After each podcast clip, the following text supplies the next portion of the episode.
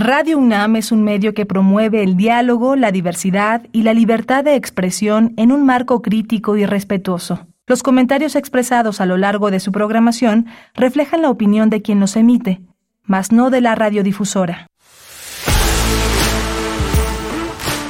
Radio UNAM presenta Prisma RU. Una mirada universitaria sobre los acontecimientos actuales. Prisma RU. Relatamos al mundo.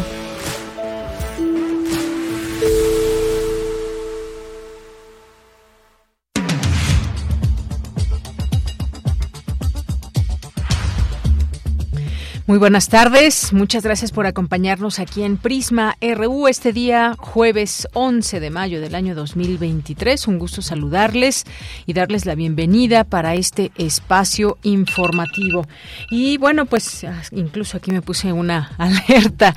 Ya es mayo y en mayo festejamos nuestro aniversario, un año más de Prisma, que en esta ocasión cumplimos siete años el próximo 30 de mayo y pues queremos hacer un festejo vamos a prepararlo, un programa especial más bien, al que al cual están invitadas, invitados, lo vamos a llevar a cabo ahí en la sala Julián Carrillo y ya saben que nos gusta interactuar con nuestro público, conocerles y darles la bienvenida aquí en Radio UNAM, puertas abiertas ese día para quien quiera acompañar el espacio que será será transmitido desde la sala Julián Carrillo y que además pues habrá habrá música y habrá también invitados especiales y más. Así que ya anótenlo de una vez en su agenda, 30 de mayo próximo que cae en martes. En martes de 1 a 3 estaremos transmitiendo ahí el programa.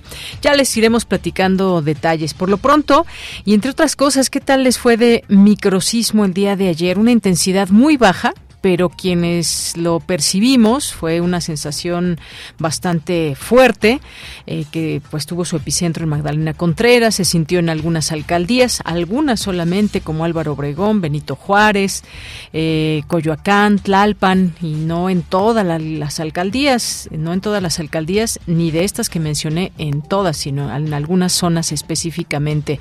Bueno, ya, y sería importante eh, comentarlo, hablar con algún geólogo de la UNAM, ya tendremos este tema, tenemos, tendremos este tema en próximos, en próximos días. Y otra cuestión también, el volcán Popocatépetl, que desde ayer amaneció con explosiones y que ha agitado su actividad.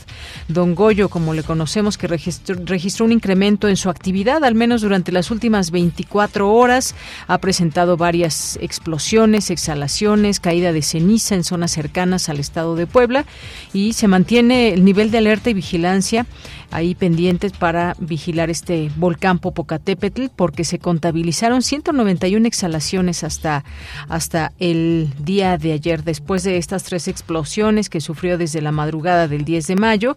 La más impactante fue a la 1.52 y por la que los pobladores cercanos se alertaron por la percepción de la sacudida en las primeras horas de este jueves ahí el Popocatépetl que continúa presentando intensa actividad. Pues esto es lo que ha pasado también con el volcán Popocatépetl.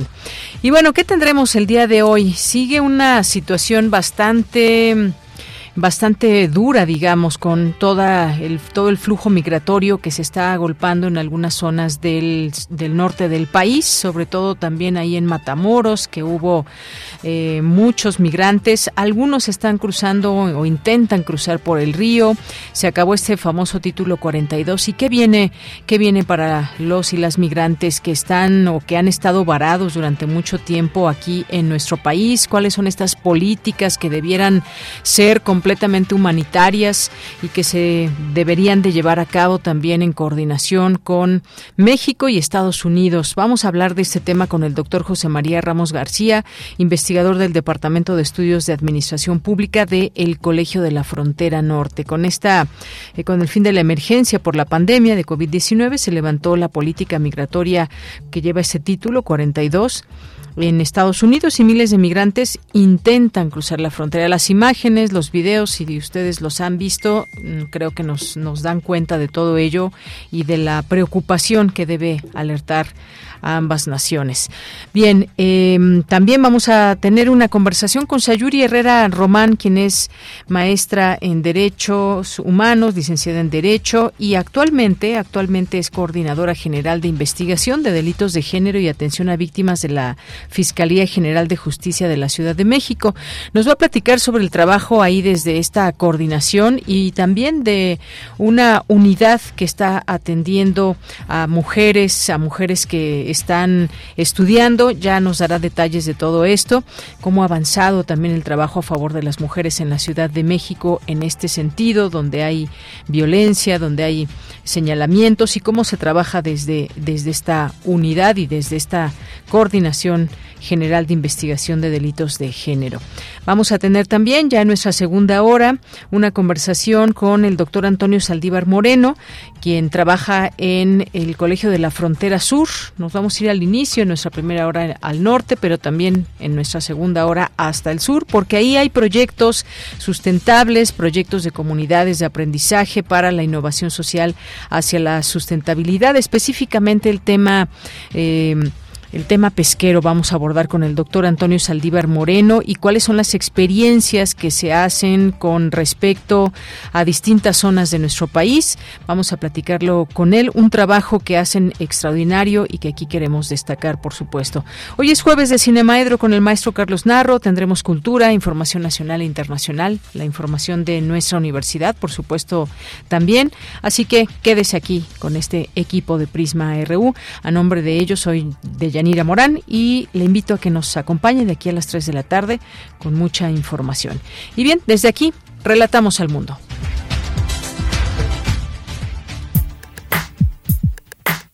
Relatamos al mundo. Relatamos al mundo.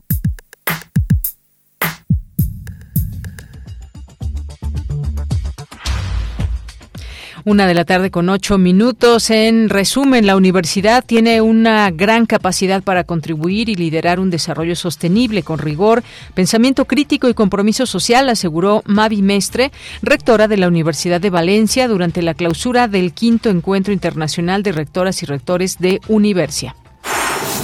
Paola Reynoso Gutiérrez, alumna de la Facultad de Contaduría y Administración de la UNAM, ganó el primer lugar del Premio Internacional Universia Santander. El rector Enrique Graue felicitó a la universitaria que se impuso a 58 finalistas en un concurso donde participaron 35 mil estudiantes y profesionistas.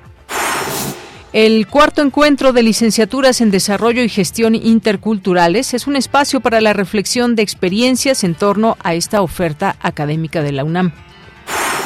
La gestión de las ciudades a través de la inteligencia artificial es un área de oportunidades. Académicos advierten de las dificultades, peligros y ventajas de su uso. Presentan el libro Migraciones y Género, Experiencias en México e Iberoamérica, obra que reúne estudios de diferentes países y cuyo eje es el género en los estudios migratorios, señaló Carlos Alberto González de el Colegio de la Frontera Norte. Y en la información nacional, el presidente Andrés Manuel López Obrador informó que la Guardia Nacional reforzará la frontera sur para atender el flujo migratorio y con ello evitar conflictos en la franja fronteriza con Estados Unidos. Escuchemos. Ayudar en todo, cooperar con el gobierno de Estados Unidos para que no haya caos y mucho menos violencia en la frontera. Estamos nosotros ayudando en el sureste para que se proteja a migrantes. Hemos estado eh, recibiendo información de que hay muchos polleros, más que de costumbre, muchos traficantes de personas, hablando de que a partir de hoy ya pueden entrar libremente. Y es una mentira, es una manipulación. Estamos en el sureste informando en que hay vías legales para eh, ingresar a Estados Unidos, 300 mil visas para Cuba, Venezuela, Haití, Nicaragua, 100 mil para Centroamérica. Todo esto lo hemos gestionado con el gobierno de Estados Unidos. Y es la primera vez que el gobierno de Estados Unidos, en especial por la decisión y voluntad del presidente Biden, de que se entregan estas visas. Bien, pues un largo camino que tienen que hacer las y los migrantes.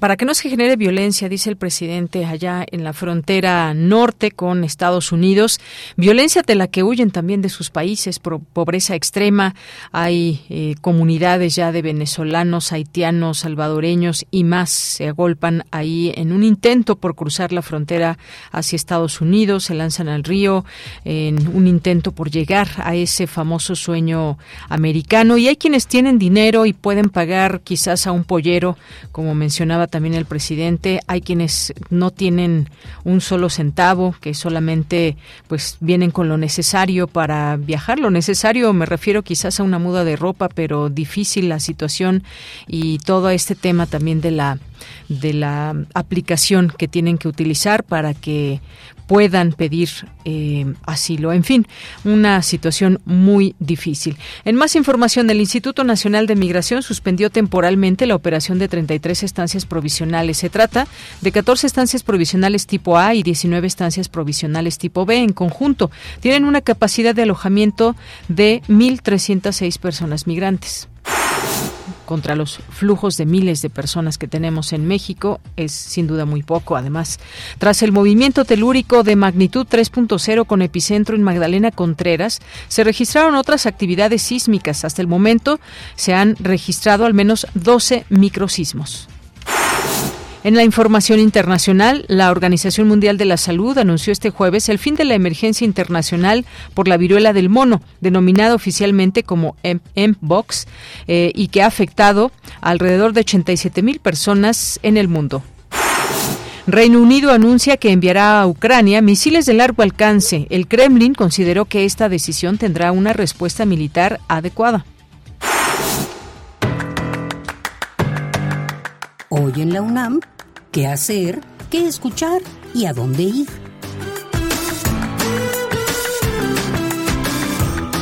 Hoy es jueves de Gaceta UNAM y en su portada nos presenta el tema Violencia y Cultura de Paz, tema central de la LEP. Festival de Arte y Ciencia. Encuentro que contará con más de 80 actividades entre conferencias, diálogos, demostraciones científicas, de danza, teatro, performance y cine, así como conciertos y exposiciones. Conoce todos los detalles de la LEP, Festival de Arte y Ciencia, que se llevará a cabo del 13 al 21 de mayo. Consulta la Gaceta de la UNAM que se encuentra disponible en el sitio oficial www.gaceta.unam.mx keys.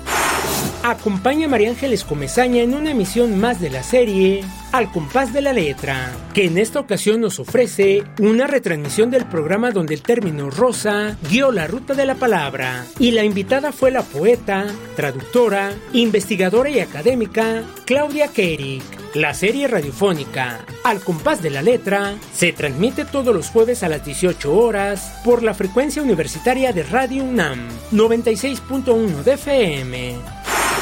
El Centro de Investigaciones sobre América Latina y el Caribe de la UNAM organiza la conferencia El General Manuel Chao, improntas del militar revolucionario mexicano que incidió en la historia política de la República de Costa Rica. Esta charla estará a cargo del doctor Tomás Federico Arias Castro y se llevará a cabo hoy, en punto de las 17 horas, a través de las redes sociales del Centro de Investigaciones sobre América Latina y el Caribe. Y recuerda, el uso de cubrebocas en la UNAM ya es opcional, pero debemos considerar el bienestar colectivo de manera responsable.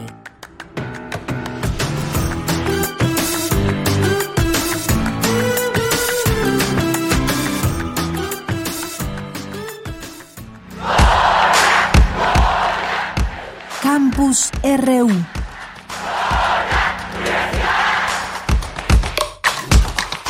Una de la tarde con 15 minutos. Vámonos con eh, nuestro campus universitario. Mi compañera Virginia Sánchez ya está lista con su información. Concluye el quinto encuentro internacional de rectoras y rectores de Universia en Valencia, España, donde un estudiante de la UNAM ganó un premio internacional. ¿Qué tal, Vicky? Muy buenas tardes. Adelante con tu información. Hola, ¿qué tal, Bella? Muy buenas tardes a ti y al auditorio de Prisma RU. Así es, pues ayer, 10 de mayo, se llevó a cabo la clausura del Quito Encuentro Internacional de Rectores y Rectores de Universidad, donde Mavi Mestre, rectora de la Universidad de Valencia y presidenta del Comité Académico del Encuentro, fue la encargada de presentar la Declaración de Valencia sobre Universidad y Sociedad. Ahí aseguró que la universidad representa el faro que ilumina el camino hacia el progreso y tiene una gran capacidad para contribuir y liderar un desarrollo sostenible con rigor, pensamiento crítico y compromiso social. Asimismo, detalló los compromisos establecidos en este encuentro, de los cuales les presento algunos fragmentos. Escuchemos. Uno, reforzar la misión de la universidad para que la docencia, la investigación y la transferencia del saber integren los retos sociales, medioambientales y económicos. Dos, extender la oferta de aprendizaje a las distintas etapas a lo largo de la vida adulta. Tres, proveer a nuestros estudiantes de una formación integral que incluya conocimiento multidisciplinar, habilidades transversales y valores. Cuatro, específicamente cultivar en nuestros estudiantes competencias innovadoras y emprendedoras que incrementen su empleabilidad. Cinco, integrar los desafíos globales y locales en las agendas de investigación de nuestras universidades. Seis, facilitar distintas formas de movilidad para los estudiantes y académicos de nuestras universidades. Y en el marco de esta clausura también se llevó a cabo la entrega del Premio Internacional Universidad Santander Young Leaders for Education, cuyo primer lugar en la categoría Aprendizaje Continuo fue para el estudiante de la Facultad de Contaduría y Administración de la UNAM, Paola Reynoso Gutiérrez, una de las ganadoras, ganadoras entre los 58 finalistas de los 35 mil participantes. Paola ganó con su trabajo sobre la modernización de la universidad con nuevas propuestas para que la educación no acabe al graduarse, sino que se tenga un acceso permanente a la enseñanza. Sobre este premio, Héctor Grisi, consejero delegado de Banco Santander, precisó lo siguiente. Escuchemos. La beca Santander Young Leaders for Education fue lanzada en octubre con el objetivo de que la declaración, fruto de este encuentro, incorpore una visión fresca, precisa e inspiradora a todos nuestros jóvenes. 35 mil estudiantes y doctorados de 13 países han respondido a esta llamada y es nuestra responsabilidad escuchar a quienes, como Paola, reclaman una respuesta más flexible a las necesidades individuales de los estudiantes y a los nuevos requisitos del mercado. Y bueno, pues en la ceremonia también se encontraba el rector de la UNAM, Enrique Dragüe, quien felicitó a Paola Reynoso por este premio ella, pues este es el reporte sobre la clausura del quinto encuentro internacional de rectores y rectoras Universia 2023. Muy bien, Vicky, pues muchas gracias y buenas tardes. Buenas tardes. Vamos ahora con Cindy Pérez Ramírez. Realizan en la UNAM el cuarto encuentro de licenciaturas en Desarrollo y Gestión Interculturales. ¿Qué tal, Cindy? Muy buenas tardes. ¿Qué tal, Deyanira? Es un gusto saludarte. Muy buenas tardes. Con el fin de propiciar la construcción de espacios alrededor de la licenciatura en Desarrollo y Gestión Intercultural que se brinda en la oferta académica de la UNAM, la Escuela Nacional de Estudios Superiores Unidad León, Unidad Mérida y la Facultad de Filosofía y Letras organizaron el cuarto encuentro que aborda esta materia. Durante el evento inaugural, Hugo Casanova Cardiel, coordinador del Consejo Académico del Área de las Humanidades y de las Artes, se refirió a la relevancia de este encuentro. Y buscan favorecer el intercambio académico de experiencias entre los diferentes actores que concurren en ellas. Se busca, a través del trabajo colegiado, propiciar las mejoras necesarias para la formación profesional de nuestras y nuestros estudiantes, hecho que constituye una tarea crucial de la Universidad Nacional. Y por supuesto, en este 2023, un año de transición universitaria, pues buscamos cerrar muy bien lo que nos toca y abrir una nueva etapa para nuestra institución. En tanto, Laura Acosta Torres, directora de la Escuela Nacional de Estudios Superiores Unidad León, habló del papel primordial que tiene la licenciatura dentro y fuera del campus en diversos temas como inclusión, género, lenguas, entre otros. La licenciatura de Desarrollo y Gestión Interculturales para la ENES León, quiero decirles que tiene un papel primordial ya que hacen estudios e investigaciones en temáticas em, de la disciplina, eh, en la parte intercultural, en la parte del trabajo comunitario, del trabajo con eh, la sociedad, pero sin, sin duda hacen un papel fundamental dentro del campus, porque son quienes inciden y quienes extienden el conocimiento en temas de inclusión, de igualdad de género, de diversidad sexual, este trabajo eh, respecto del patrimonio, de las, eh, de las lenguas, trabajo que hacen incluso con el cuidado del medio ambiente, con la tecnología, la mediación. De Yanira, la jornada del cuarto encuentro de licenciaturas en Desarrollo y Gestión Interculturales se realiza en la sede de la ENES León y concluye el día mañana viernes. Este es mi reporte. Gracias, Cindy. Muy buenas tardes. Muy buenas tardes. Bien, vamos ahora a continuar con Dulce García, que nos tiene más información. ¿Qué tal, Dulce? Muy buenas tardes. Así es, Deyanira. Muy buenas tardes a ti, el auditorio. Deyanira, la Ley General en materia de Humanidades, Ciencia, Tecnología e Innovación fue aprobada el pasado 28 de abril y publicada en el Diario Oficial de la Federación el pasado 8 de mayo. Sin embargo, pese a esa aprobación, aún hay muchos aspectos de esta ley que requieren de una profunda discusión, como lo es eh, la organización del Consejo Nacional, el objetivo de garantizar el ejercicio del derecho humano a participar y acceder al progreso humanístico, científico y tecnológico, así como sus beneficios sociales, y también el objetivo de fortalecer la soberanía nacional y la independencia humanística, científica y tecnológica. Eso fue lo que comentó la doctora Fausta Gantús, académica del Instituto de Investigaciones doctor José María Luis Mora y miembro del Sistema Nacional de Investigaciones, al referir que una de las cuestiones más preocupantes que la Junta, eh, que tiene esta ley es que la Junta de Gobierno vaya a estar integrada en parte por la Secretaría de Marina y la de la Defensa Nacional. Vamos a escuchar. Se invita a formar parte de ellas a la Marina y al Ejército. Eso es gravísimo. A mí me sorprende al día de hoy la cantidad de personas que hasta hace unos años estaban en contra del militarismo y de la militarización del país y que hoy aplauden, como focas diría mi mamá, este, el que el ejército esté metido hasta en la sopa. Que un científico social quiere hacer una investigación sobre los efectos, eh, la presencia, la actuación del ejército en el famosísimo 68 o más recientemente la desaparición de los 43. ¿Ustedes creen que van a autorizar el ejército y la marina, que se hagan investigaciones que pongan su actuación bajo la lupa. Adelante, Dulce. Su presencia. El doctor Antonio Lascano, él es profesor emérito de la UNAM e investigador del Colegio Nacional, y dijo que no hay argumentos válidos para que las Fuerzas Armadas conformen parte de la Junta de Gobierno del nuevo CONACYT, este instituto que ahora tiene la H intermedia refiriendo a las humanidades. Vamos a escuchar al doctor su presencia en la Junta de Gobierno del CONACYT. Simplemente lo que me está demostrando es la voluntad política explícita de la Dirección General actual del CONACYT para suscribir este proceso en donde ahora vemos una penetración de las Fuerzas Armadas en todos los aspectos de la vida nacional. El doctor Antonio Lascano añadió que el hecho de que las Fuerzas Armadas formen parte de la Junta de Gobierno del nuevo CONACYT representa la oportunidad de que una institución promueva la investigación bélica. Es la información que tenemos. Gracias, Dulce. Muy buenas tardes. Pues ahí está este tema y las preocupaciones de académicos que analizan esta nueva ley general en materia de humanidades, ciencias, tecnología e innovación, un tema que seguiremos muy de cerca, por supuesto.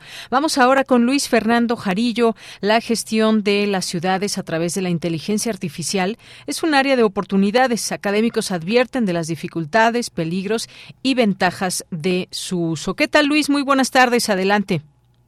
Buenas tardes, Deyanira, a ti y al auditorio. Esta mañana en el Instituto de Investigaciones Jurídicas de la UNAM se llevó a cabo el conversatorio La inteligencia artificial, solución o peligro para las ciudades del futuro.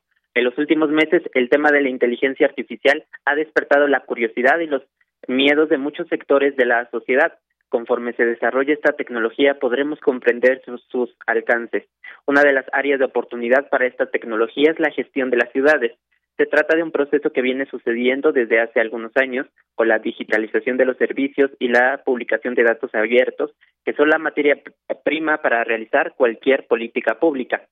La inteligencia artificial puede ayudar a gestionar el tráfico, predecir y prevenir delitos y mejorar la eficiencia energética. Por ejemplo, los sistemas de transporte inteligente pueden optimizar las rutas de transporte y reducir el tiempo de espera de los usuarios. Se puede analizar los eh, patrones de delitos y predecir dónde será más probable que ocurran. La policía puede utilizar esta información para patrullar esas áreas específicas. Para lograrlo se necesita una nueva gestión y recolección de datos, pues de lo contrario la tecnología replicará los sesgos de los seres humanos. Escuchamos a la doctora Dionora Cantú Pedraza, que participa en el proyecto Aceleradora de Ciudades en Monterrey y es especialista en el tema. Adelante. ¿Por qué tener un buen ciclo de vida de datos en cualquier gestión municipal, estatal o federal es la clave del éxito de cualquier tipo de herramienta? Si hay buenos datos, hay buena inteligencia artificial. Si hay malos datos, pues no nos va a llevar a nada. ¿Por qué? Porque la propia herramienta no va a tener la capacidad de generar buenos aprendizajes. Y ahí es en donde están la mayor parte de los riesgos. La tecnología replica los sesgos que tenemos nosotros como humanos. En el ciclo de vida de los datos, nosotros también también estamos de cierta manera recolectando datos ya con sesgos y la creencia de que lo hizo una computadora y no un humano y pensar que el humano es objetivo pero que la inteligencia artificial o el algoritmo son objetivos, pensamos que los resultados son objetivos cuando no lo son. En este sentido, se necesita recopilar y procesar grandes cantidades de datos, incluidos los datos personales. Si estos datos no se manejan correctamente, puede haber violaciones de privacidad y seguridad por otra parte, proyectos que trabajan con la inteligencia artificial se han desarrollado en la Ciudad de México e incluso en la UNAM. Escuchemos al especialista Marco Antonio Rosas Pulido del Centro de Ciencias de la Complejidad de nuestra Casa de Estudios, quien nos comparte sobre el uso de esta tecnología y se, le pidió al algoritmo identificar las zonas óptimas de crecimiento de la ciudad para uso habitacional, para dónde se pueden construir casas, dónde es mejor. Y la verdad es que salen resultados muy interesantes donde, pues dice, la ciudad ya nada más puede crecer aquí, no un cachito, o sea, te caben 150 casas más en la ciudad. Y bueno, esto no es para decir, no, ya no construyan, sino empezar a valorar, como se comentaba en la primera ponencia, el costo-beneficio de hacerlo de diferente manera. Pero ya se tienen los datos, ¿no? Ya se sabe qué pasa si crece en otro lugar, si crece más, si crece más de lo que se, de lo que se propone en el algoritmo, ya se puede medir este, estos impactos que podría tener. También se ha utilizado la inteligencia artificial para el mejoramiento del transporte. Un ejemplo es la aplicación Puma Móvil, que ayuda a la comunidad universitaria a gestionar y mejorar su movilidad dentro de la ciudad universitaria. Escuchemos nuevamente al doctor Rosas Pulido. En, cuanto a transporte, nosotros este, hemos desarrollado para la aplicación Puma Móvil, desarrollamos un algoritmo de emparejamiento la plataforma de Uber usa mucho esto, ¿no? Donde hay oferta de transporte de viajes y que se puedan emparejar al viaje que yo requiero hacer. En este caso lo que hicimos fue algo, algo diferente porque se trataba de una comunidad de, este, que, cooperara en función a reducir el tráfico dentro de CEU. En este caso era toda la gente que viene a CEU, a diferentes facultades, sube su viaje y si yo quiero, si yo vengo de Iztapalapa, además me dice que ¿Qué viaje se acerca más? Bueno, eh, y también el Centro de Ciencias de la Complejidad estudia el procesamiento del lenguaje natural. Esta es una área de la inteligencia artificial que se centra en la interacción entre los seres humanos y las máquinas. Se basa en la eh, lingüística computacional, que es el estudio de cómo los ordenadores pueden entender y procesar el lenguaje humano. Es lo que sucede, por ejemplo, con los asistentes virtuales como Siri o Alexa. Eh, y bueno, pues esto es parte de lo que se habló en este conversatorio sobre inteligencia artificial en el Instituto de Investigaciones Jurídicas de la UNAM. Este es mi reporte de Yanira. Gracias, Luis Fernando. Pues qué interesante este tema. También hay todas las bondades que puede traer consigo la inteligencia artificial, pero también bien vale la pena hablar cuáles son los alcances y seguir hablando de esto que para muchas personas sigue siendo algo completamente ajeno, nuevo, pero poco a poco nos iremos habituando a todo esto de la inteligencia artificial. Muchas gracias, Luis. Hasta luego, Deyanira. Hasta luego. Buenas tardes. Continuamos. Tu opinión es muy importante. Escríbenos al correo electrónico prisma.radiounam@gmail.com. Ayer comentábamos sobre el título 42 que se va, pero llegan otras restricciones contra migrantes desde Estados Unidos. Llegan estas restricciones. Ayer comenzábamos a hablar de este tema desde ACNUR y las posibilidades que hay para que más migrantes puedan tener esta posibilidad de cruzar la frontera, ya sea que pidan eh, asilo. Y es que Estados Unidos está viendo ya esta gran cantidad de encuentros fronterizos en ciertas áreas de la franja limítrofe con México. Esto lo dijo el secretario de Seguridad Nacional estadounidense Alejandro Mayorkas antes de que venciera una o antes de que venza una restricción de inmigración del COVID-19 que se llamó Título 42 y estaban esperando justamente muchos migrantes a que esto se levantara para poder cruzar la frontera, pero pues se encontraron con estas nuevas restricciones. Hablemos del tema y de las posibilidades que hay ante una frontera que cada vez se vuelve más conflictiva en el sentido en que es como un cuello de botella que se hace entre México y Estados Unidos. Estados Unidos tiene ahora más restricciones, ya desplegó también más elementos para resguardar ahí su frontera y por otra parte escuchábamos México también en su frontera sur está haciendo digamos que lo mismo con la Guardia Nacional para que no exista un caos, dice el presidente. En fin, hay muchas cosas de las cuales platicar e ir comprendiendo este tema y cómo cómo resolverlo es la gran pregunta. Ya nos acompaña el doctor José María María Ramos García, investigador del Departamento de Estudios de la de Administración Pública del Colegio de la Frontera Norte, para hablar de este tema. Doctor, buenas tardes, bienvenido. ¿Qué tal, Daniela? Muy buenas tardes, encantado de estar contigo y con la audiencia. Muchas gracias, doctor. Pues, ¿cómo ve esto que eh, para muchas eh, migrantes, muchos migrantes, significa de nueva cuenta poner una barrera más allá de la que puedan encontrar física, sino también, pues, todas estas restricciones en contra de ellas y de ellos hacia los Estados Unidos? Sí, mira, mm, sin duda alguna es parte de las nuevas movilizaciones que estamos viendo. Eh, es un fenómeno que no se había dado pues básicamente en las últimas dos o tres décadas, particularmente porque estamos hablando simplemente en estos cinco últimos cinco meses, están próximos a seguir los datos, el último datos del mes de abril por parte de aduanas y profesión fronteriza, estamos hablando de cerca de un millón cien mil encuentros, de los cuales cerca de un 20% son personas que están reincidiendo.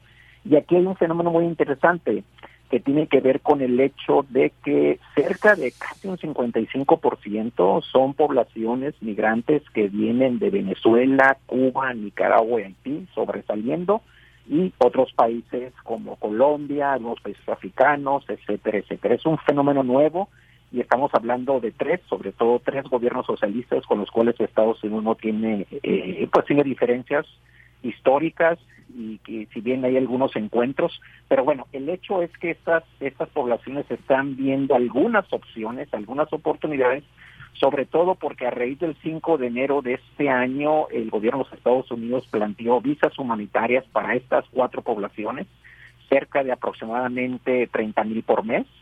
Y esa es una de las razones por las cuales en los últimos tres meses se ha visto una reducción digamos, entre comillas, porque estos cuatro grupos se han regularizado y tienen la expectativa de recibir esa visa humanitaria porque cumplieron con los requisitos que eh, planteó la nueva normatividad de Estados Unidos.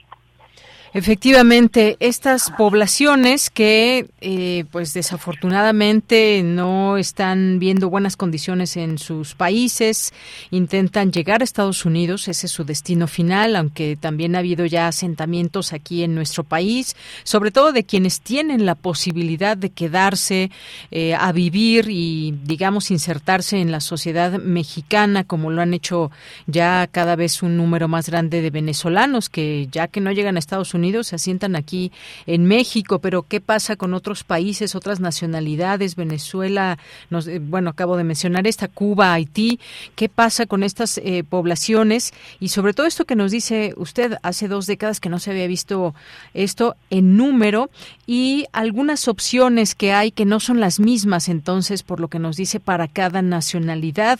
¿Cómo poder entender también este fenómeno, doctor, dado que no solamente hay que ponerle un número a cada migrante, sino también una nacionalidad y convenios o situaciones que puedan, que puedan, digamos, darles o no la oportunidad de entrar hacia Estados Unidos?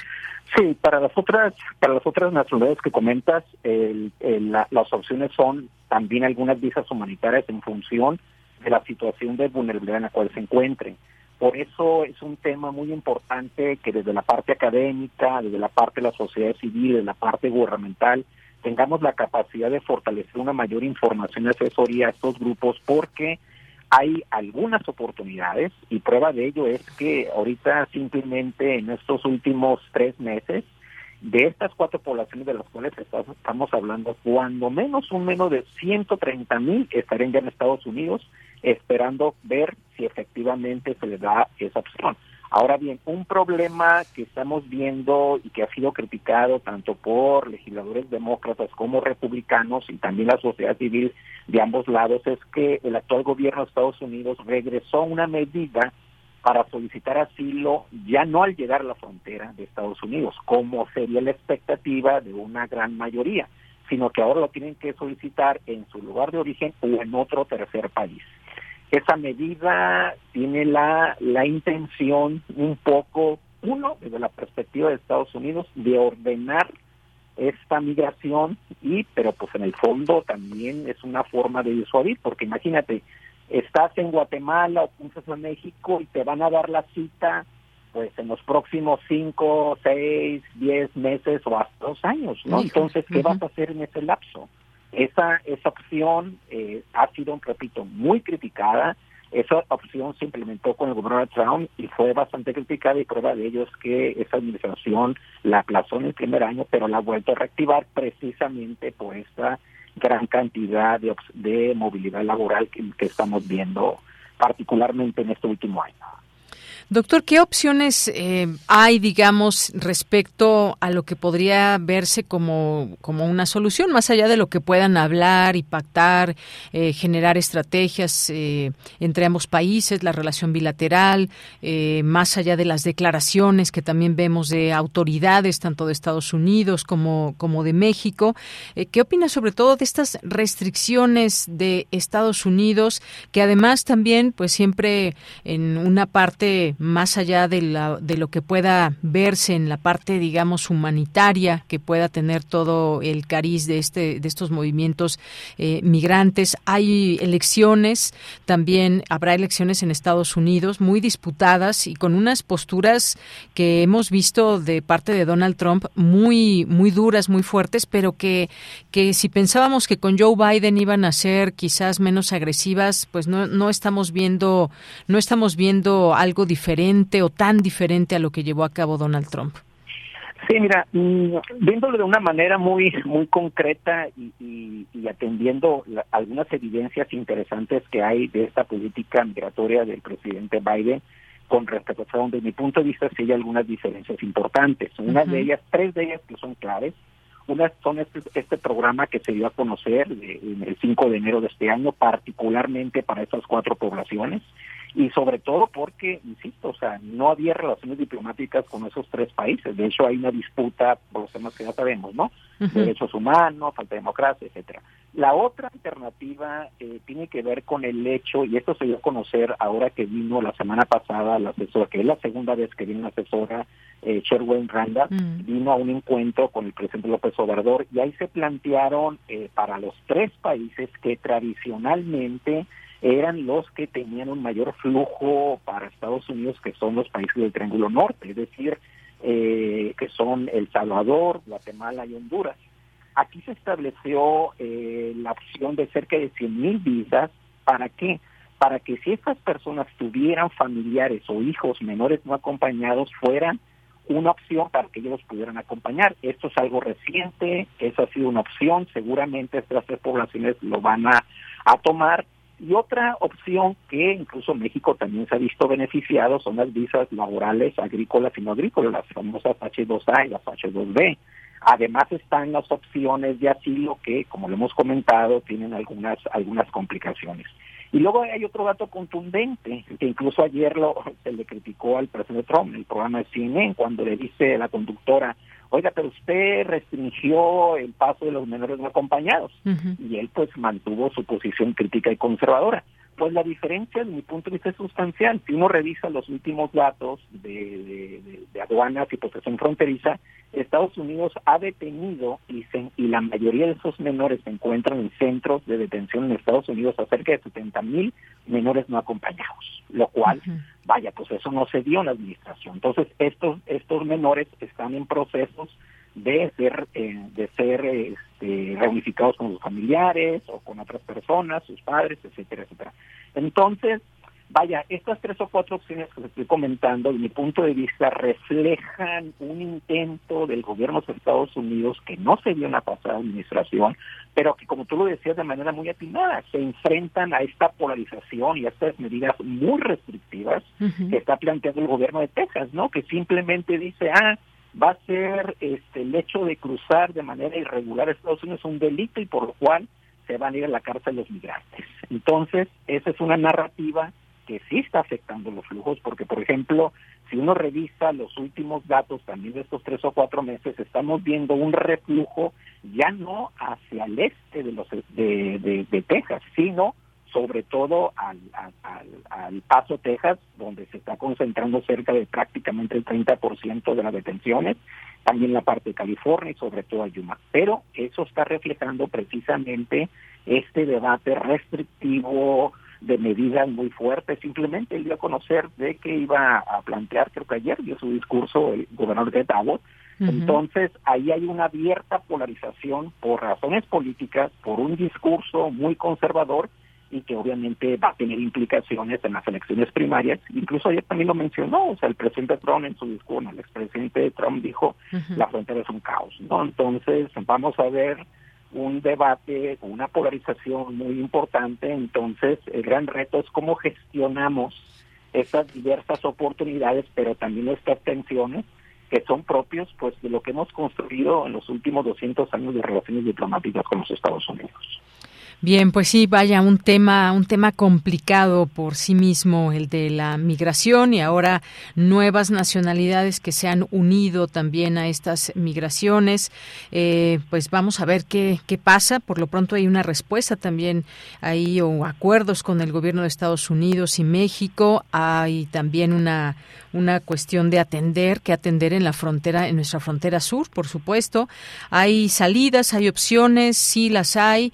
Eh, sin embargo, las cifras parece ser que pues nos, nos rebasan, porque de acuerdo con la Secretaría de Gobernación, en tres años de implementación de marzo de 2020 a, a, 2000, a marzo de 2023, 2.825.970 migrantes fueron expulsados por las diferentes fronteras de Estados Unidos.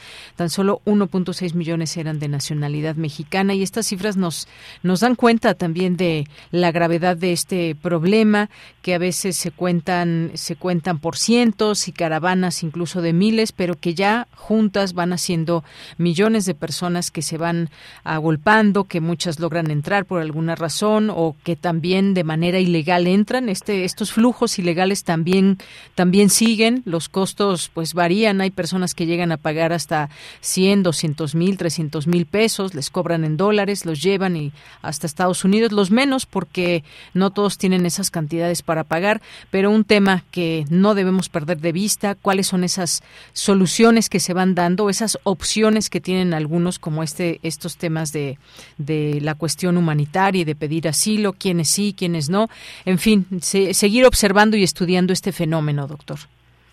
Así es, totalmente de acuerdo. Y sobre todo un dato, un dato contundente, es el hecho de que hay muchos incentivos para que nuestras poblaciones latinoamericanas, incluso a nivel internacional y obviamente las mexicanas, tengan el interés, el incentivo a Estados, a Estados Unidos. ¿Cuál es el incentivo? pues los ingresos que se reciben. Y ahí está el dato contundente, o sea, México es el segundo país receptor de renuncias internacionales con cerca de 58 mil millones de dólares el año pasado, superando, superado solamente por China. Para estas comunidades latinoamericanas, sobre todo de Centroamérica, pues también en algunos casos viene formando cerca del 5 o hasta el 10% del Producto Interno Bruto. Entonces, vaya, en ese sentido yo creo que un reto del presente y futuro es cómo asumimos los países un enfoque de mayor responsabilidad para disminuir la vulnerabilidad, pero que en el corto y medio plazo generemos algunas alternativas, porque yo no descartaría que llega, que pueda llegar Trump el próximo año. ¿eh? Entonces, ahí viene otro contexto de mayor contención y ahí yo creo que va a haber una mayor polarización de la que de la cual estamos viendo actualmente.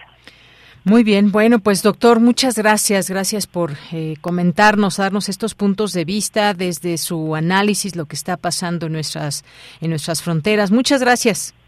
Excelente día, muy buen día, hasta pronto. Hasta pronto, muchas gracias, doctor José María Ramos García, investigador del Departamento de Estudios de Administración Pública del Colegio de la Frontera Norte y este tema que realmente es preocupante, no solamente para quien lo vive, sino tratar de distender, tratar de llevar a cabo esta situación, esta solución a un problema tan grande, tan complejo de mil cabezas que eh, pues no, no logra crearse algo que genere estos flujos ordenados y demás por el número de personas que son, que van aumentando y estas restricciones que hay de Estados Unidos, estas eh, también llamados que se hacen a México de que controlen la frontera y demás. Bueno, pues seguiremos por lo pronto hablando de ello en sus distintos enfoques. Ayer que hablábamos también con la comisionada de la ACNUR en México, una, una opción y una eh, una forma de observar también este problema. Eh, quienes estudian estas eh, problemáticas de la frontera norte, como el doctor José María Ramos García y algunas otras, intentaremos también contactar con organizaciones que ayudan a migrantes en este sentido. Continuamos. Tu opinión es muy importante. Escríbenos al correo electrónico prisma.radiounam@gmail.com.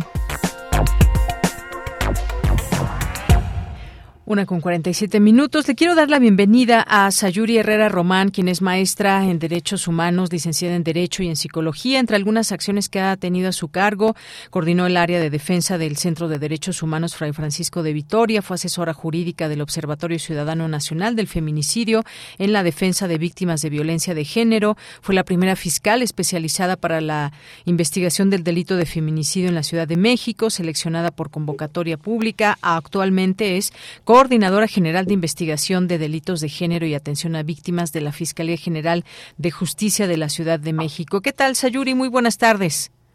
¿Qué tal? Buenas tardes, Deyanira. Muchas gracias eh, por la entrevista. Un gusto estar contigo y con tu público.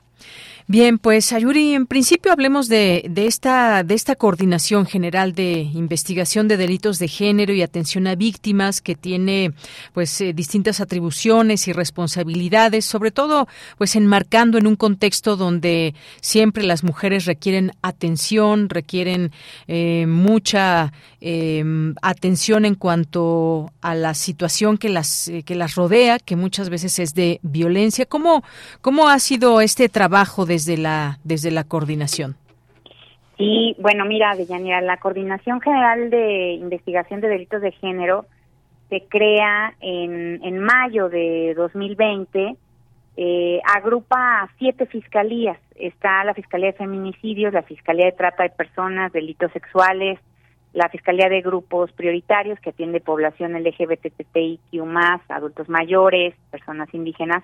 Está la Fiscalía de Niñas y Niños, y la Fiscalía de Justicia Penal para Adolescentes y la de Violencia Familiar. O sea, prácticamente son siete fiscalías especializadas en las que de manera integral en la coordinación se supervisa y se acompaña los, los casos de las mujeres, las niñas y las adolescentes que han sido víctimas de, de delito.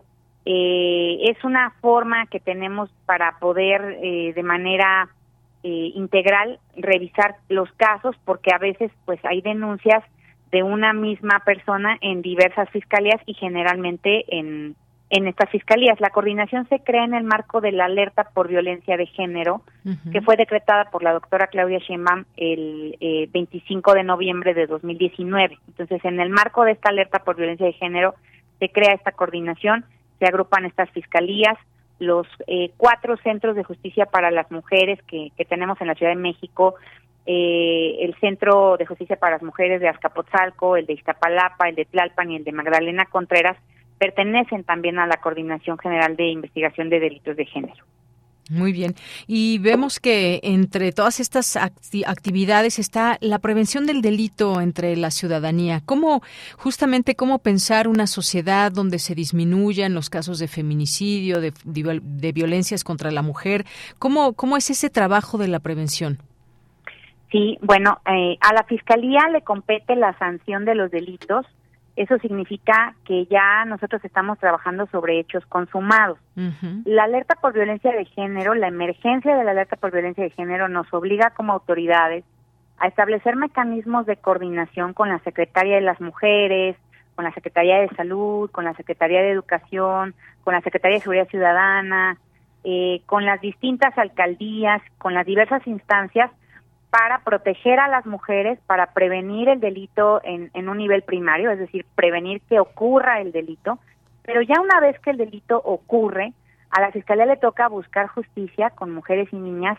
Y sabemos que un mensaje muy poderoso para prevenir y para erradicar la violencia con las mujeres es la justicia y la erradicación de la impunidad. Eh, como como parte de las de las acciones que hemos tenido para prevenir, por ejemplo, eh, el delito de feminicidio ha sido robustecer los trabajos de la Fiscalía de Violencia Familiar, eh, creando un turno eh, continuado de 24 horas.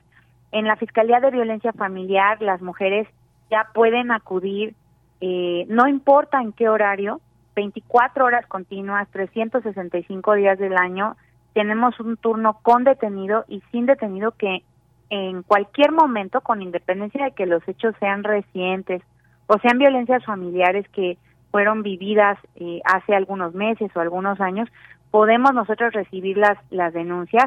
Es en Gabriel Hernández número 56, eh, eh, popularmente conocido como el edificio del, del búnker, que está a dos calles de Metro Valderas, donde se ubica en, en una de las esquinas de, de esta calle de Gabriel Hernández con Doctor La Vista.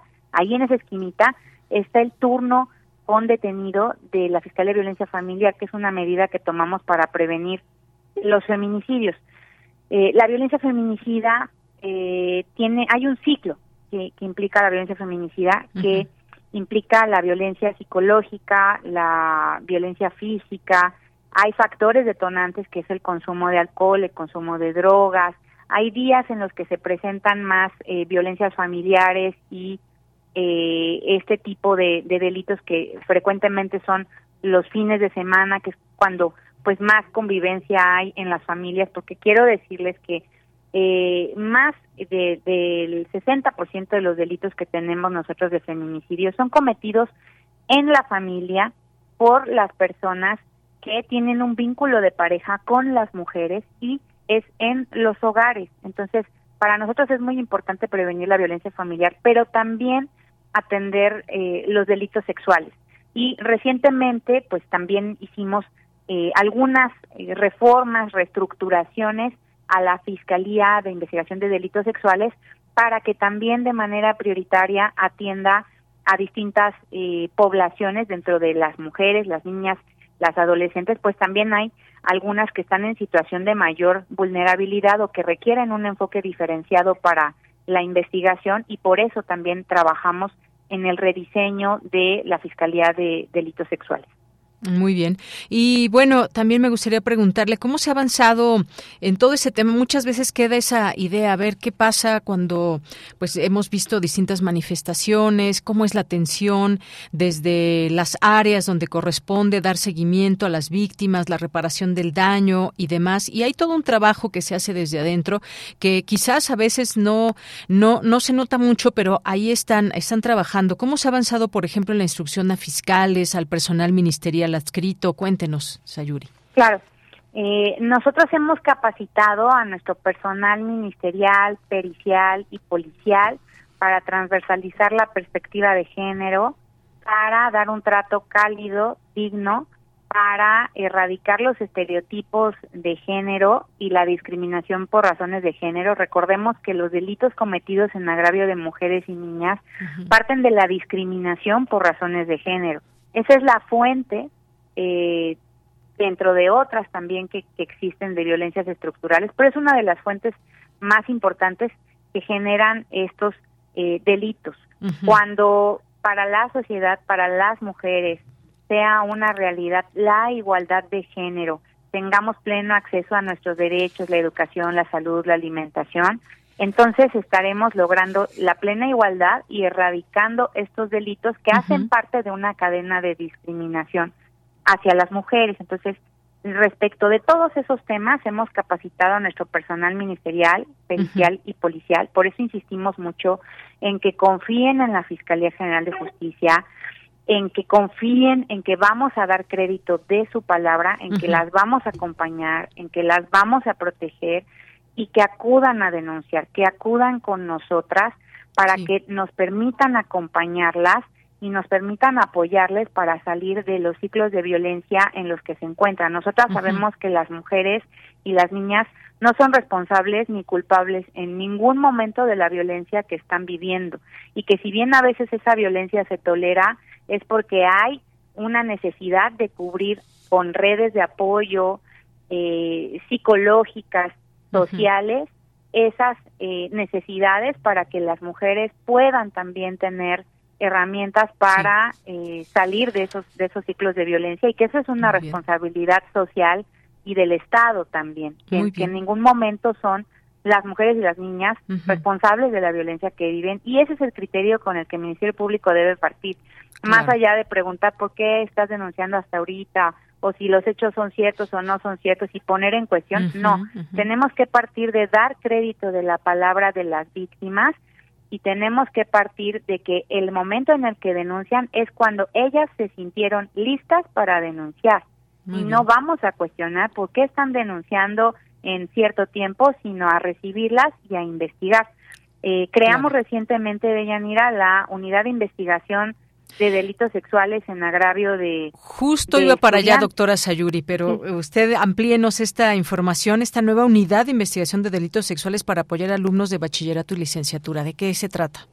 Justo, es eh, una unidad de investigación que pertenece a la Fiscalía de Delitos Sexuales esta unidad de investigación especializada para estudiantes de educación media superior y superior tiene su sede en, eh, en la calle de Enrique Pestalozzi, número 1115, y eh, está dentro de lo que se conoce como el Centro de Terapia de Apoyo a Víctimas de Delitos Sexuales. En la Ciudad de México contamos con un centro especializado para la atención terapéutica a víctimas de delitos sexuales y les atiende con y sin denuncia. Tienen derecho allí a tomar terapias individuales o grupales y en este centro de terapia de apoyo a víctimas de delitos sexuales se encuentra esta unidad de investigación que está eh, laborando en un horario de 9 de la mañana a 7 de la noche, de lunes a viernes. En los horarios que están fuera de este margen, eh, que sean muy de madrugada o muy en la noche o los fines de semana, pueden acudir a la calle de Gabriel Hernández número 56 directo a la sede central de la Fiscalía de Investigación de Delitos Sexuales para presentar su denuncia. Pero lo que es de lunes a viernes de 9 a 7 está esta unidad de investigación. eh, allí contamos con eh, personal femenino, con mujeres que están atendiendo Ministerio Público, oficial secretaria, eh, médica, psicóloga y el procedimiento implica eh, recabar una entrevista a la, a la persona que acude, a la estudiante, eh, en, con Ministerio Público y con eh, Policía de Investigación. Y en esa entrevista dura más o menos una hora y media, dos horas. Después de esa entrevista pasan al médico con una doctora que si se trata de una situación que eh, implicó una violación, se hace un estudio ginecológico y proctológico, se les dota también de eh, medicamentos antirretrovirales para prevenir infecciones de transmisión sexual con una dotación para tres días y se les proporciona también una pastilla de anticoncepción de emergencia. También se les da el oficio para que puedan tener la terapia de apoyo psicológica y se les canaliza también a la clínica Condesa donde pueden recibir eh, medicamentos antirretrovirales por cuatro días más, porque cuando hay una situación, una agresión por violación, se debe tener esta, eh, este medicamento en dosis que abarcan siete días. En la fiscalía les damos para los primeros tres días y para los siguientes cuatro días se les dan en clínica Condesa. Una vez pasan con la con la médica, se puede hacer ese mismo día o al día siguiente una entrevista psicológica que también dura eh, dos horas para que podamos documentar el daño que eh, que, que, deja también eh, a la integridad eh, psíquica, a la salud mental esta agresión y es todo lo que se requiere para que ya nosotras podamos proceder y buscar eh, justicia para, para las estudiantes. También podemos dictar en esta unidad medidas de protección como la prohibición de comunicarse hacia el agresor, la prohibición de acercarse, pero principalmente buscar que las personas sean eh, imputadas por los delitos que están eh, cometiendo y vinculadas a, a proceso. Ese es el esquema que tenemos en la en la unidad de investigación de delitos sexuales cometidos en agravio de estudiantes. Podemos recibirlas con eh, las autoridades universitarias, con las personas de su confianza, con las personas con las que eh, las estudiantes quieran hacerse acompañar. A veces llegan acompañadas de abogadas de las universidades, de las distintas universidades, UAM, Poli, UNAM, en fin. Y nosotras podemos también este, facilitar que las abogadas de las universidades y así las estudiantes lo autorizan estén presentes durante la entrevista para que ellas se sientan acompañadas y también igualmente pueden dar eh, aviso o pedir a sus familiares que, que les acompañen. Muy bien, pues qué importante esta creación de esta unidad. ¿Desde cuándo está funcionando, doctora Sayuri? La unidad eh, se inauguró el jueves 4 de mayo. Apenas, apenas se inauguró. Pues ahí está, eh, nos decía esta dirección, está ahí en la colonia del Valle, Enrique Pestalozzi, número eh, 11.015 es 1115. 1115, perdón, 1115 y hay una línea telefónica también que vamos a proporcionar 55 52 00 96 39 que tiene una atención de 9 de la mañana a 7 de la noche de lunes a viernes. Tienen sus redes sociales y esta unidad importante su creación y sobre todo atender a esta comunidad también. Muchísimas gracias, doctora. Ojalá que tengamos en otro momento oportunidad de platicar para ir haciendo pues un corte de de caja de cómo va funcionando esta unidad y cómo han apoyado ahí a muchas mujeres estudiantes. ¿También es para hombres esta unidad o solamente mujeres? También atiende varones. Sabemos que hay estudiantes varones que pueden ser también víctimas de delitos sexuales, si bien es cierto que la mayoría son mujeres. Muy bien. Pero sí se atiende también, sí se atiende también a, a todos los estudiantes, las estudiantas que acudan a la a la unidad. Muy bien. Pues doctora Sayuri Herrera Román, muchas gracias por estar aquí en Prisma RU de Radio UNAM. Gracias a ti, Deyanira. Muchas gracias, de verdad. Hasta luego, muy buenas, tardes. Ella fue la doctora Sayuri, quien es coordinadora general de investigación de delitos de género y atención a víctimas de la Fiscalía General de Justicia de la Ciudad de México. Vamos al corte, continuamos. Prisma RU. Relatamos al mundo.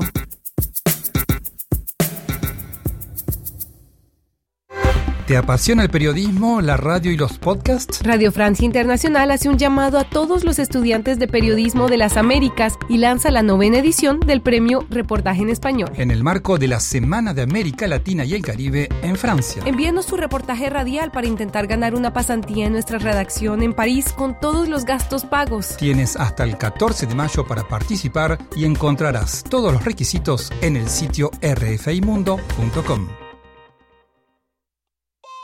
Entre el bolero y la ciencia ficción, atestiguas el fin del mundo en cámara lenta. No haces nada porque no te queda de otra. Eliges la falsa noción del espacio para hacer como que no te das cuenta de que estás en una jaula. Por razones que inventó alguien más, haces efectivo el cheque de tu existencia. Un vale para una vida de idas a la escuela. al trabajo, a la tumba. Tantos años de resistencia para llegar a ninguna parte, a la misma estación, a la misma cabina, resistiendo todavía. Sálvense ustedes con Raquel Miserachi. Todos los martes de 10 a 11 pm por resistencia modulada. Radio UNAM. Experiencia sonora.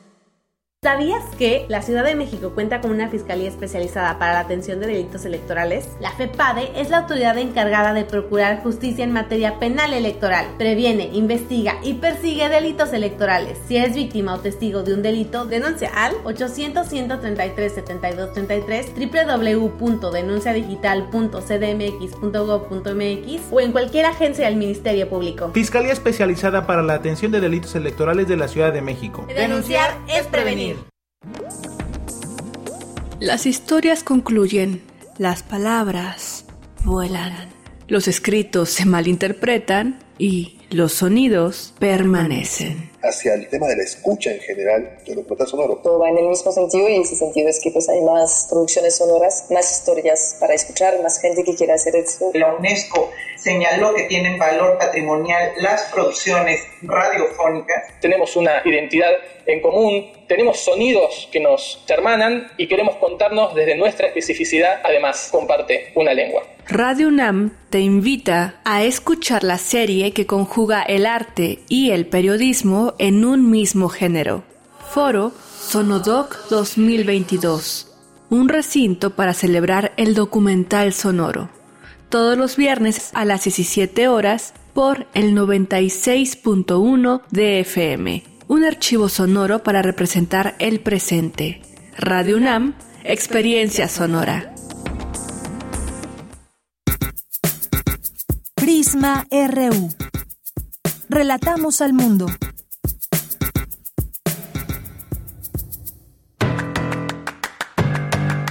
Mañana en la UNAM, ¿qué hacer? ¿Qué escuchar? ¿Y a dónde ir?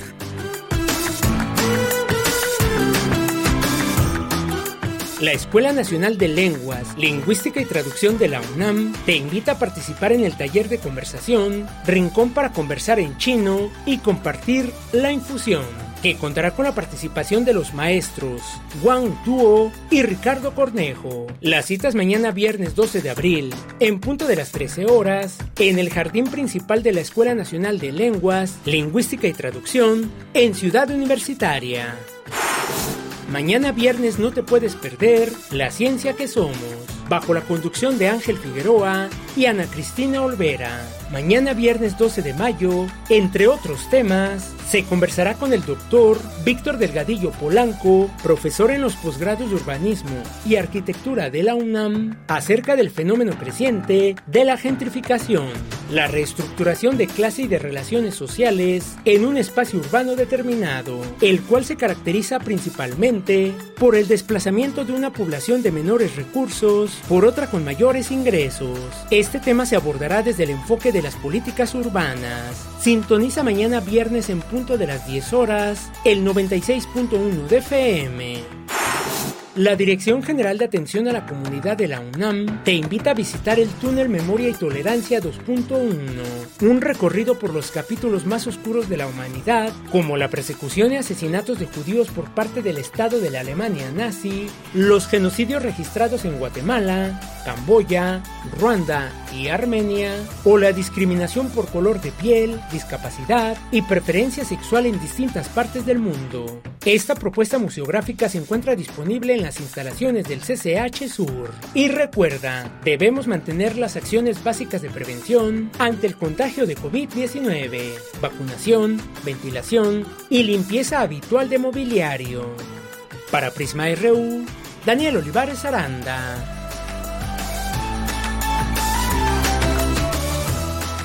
Estamos de regreso. Muchas gracias por continuar en la sintonía del 96.1 de FM. Si nos escuchan en radio, si nos escuchan a través de alguna de las plataformas, también muchos saludos o incluso de nuestra página de internet www.radio.unam.mx. Muchos saludos a quienes nos escuchan, eh, muy atentas y atentos y que no nos pueden escribir porque no tienen redes sociales, pero que sabemos que ahí están y siempre su sintonía es muy importante para el equipo de Prisma RU. Y saludos a quienes nos escriben también a través de estas redes sociales que están dispuestas para ustedes, arroba Prisma RU en Twitter y Prisma RU en Facebook. José Ramón Ramírez dice que ya, pues aquí ya leyó el programa de la LEF y también nos está escuchando, que todo muy interesante. Pues sí, ya platicaremos mañana, les adelanto con Pepe Gordon, que nos va a acompañar aquí para hablarnos de el ALEF, que empieza el próximo sábado y todo lo que ofrece este,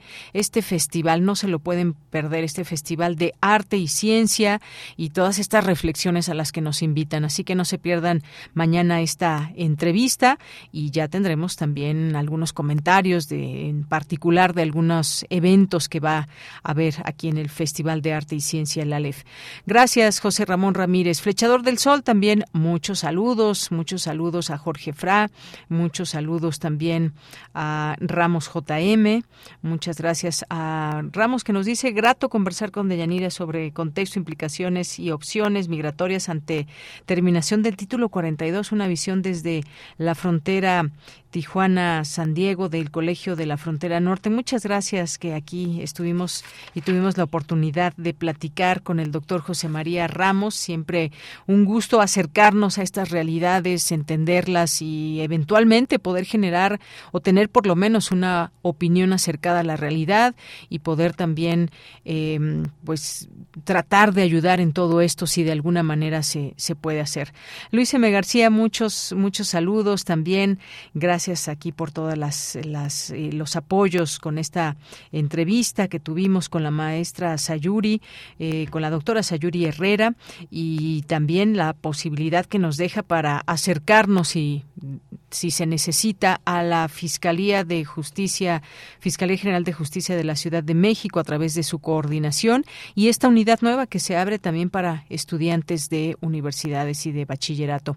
Gracias a Mario Navarrete Real, muchos saludos a César Soto también que nos dice la inteligencia artificial genera amplia expectativa en su aplicación en necesidades sociales, no es absoluto y preciso, puede errar en aplicación en determinadas labores y no pueden ser sustituidas sin prescindir la intervención y decisión humana. Gracias, César.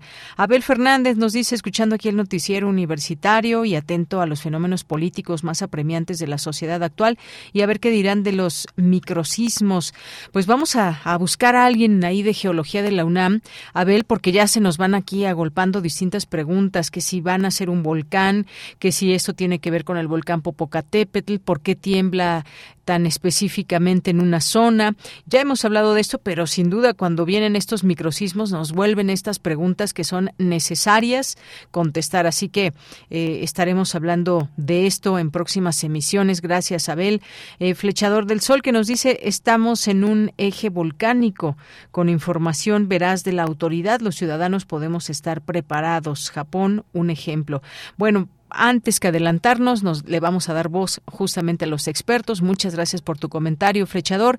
Mario Navarrete también aquí nos eh, dice de esta de esta Asamblea Nacional de Usuarios de Energía Eléctrica frente a la Secretaría de Gobernación. Muchas gracias. Gracias también a la doctora Sayuri Herrera aquí presente en nuestras redes sociales. Alexia también. Muchas gracias a Abelina Correa, David Castillo Pérez, Guerrero, eh, Mario aquí con algunos videos que nos hace llegar. Eh, Rafa Squasher, muchas gracias. Emilio Cantún, eh, Javier Gómez, a nuestros amigos y amigas del PUEA de la UNAM, Sentinel, también nos dice, no sirve de nada firmar acuerdos comerciales con países desarrollados si no obtenemos transferencia de tecnología. Gracias. Gracias también a Tien von Bertraf. Eh, también que a ver de qué se trata todo esto. Bueno, mm, ayer Mayra ponía este tema de que queremos saber más del tren Maya y Etienne Bertraf, que es un académico eh, universitario, activista y ciudadano de la biosfera, pues hemos tenido aquí alguna participación con él y eh, pues le piden que hable que hable del tren Maya. Lo vamos a invitar, por supuesto, eh, la siguiente semana para que nos hable del tren Maya y los avances que ha habido, las voces eh, las voces también encontradas en torno a este proyecto. David Castillo Pérez, gran elección. Muchas gracias aquí también a todas las personas que nos están siguiendo. Les leemos a todas y a todos, por supuesto, y nos vamos ahora a la siguiente información. Presentan el libro Migraciones y Género experiencias en México e Iberoamérica. La información con Cristina Godínez. Buenas tardes, Deyanira. Un saludo para ti y para el auditorio de Prisma RU. Esta obra es producto del Seminario Internacional sobre Migración y Género del Instituto de Investigaciones Económicas de la UNAM. Algunas temáticas tienen que ver con la salud mental y sexual, sobre los cuidados, la movilidad estudiantil y la experiencia de las organizaciones migrantes. Para Carlos Alberto González Cepeda, de El Colegio de la Frontera Norte, se trata de un material muy importante en materia de género y de migración. Recoge varios estudios desde en diferentes latitudes y además donde podemos ver la articulación de conceptos y categorías que se enfrascan en este gran tema que es el género en los estudios migratorios, que me parece que abona mucho a una agenda que actualmente es importante y global. Algo interesante que encuentro en el libro y que los, coordinadores lo dicen en la introducción es que este libro pues, toma como referencia el marco económico a través de dos grandes conceptos que me parece interesante y que hace algún tiempo veía como olvidados en los estudios migratorios. Uno que tiene que ver con la industria de la migración, ¿no? Y el otro que tiene que ver con la infraestructura migratoria.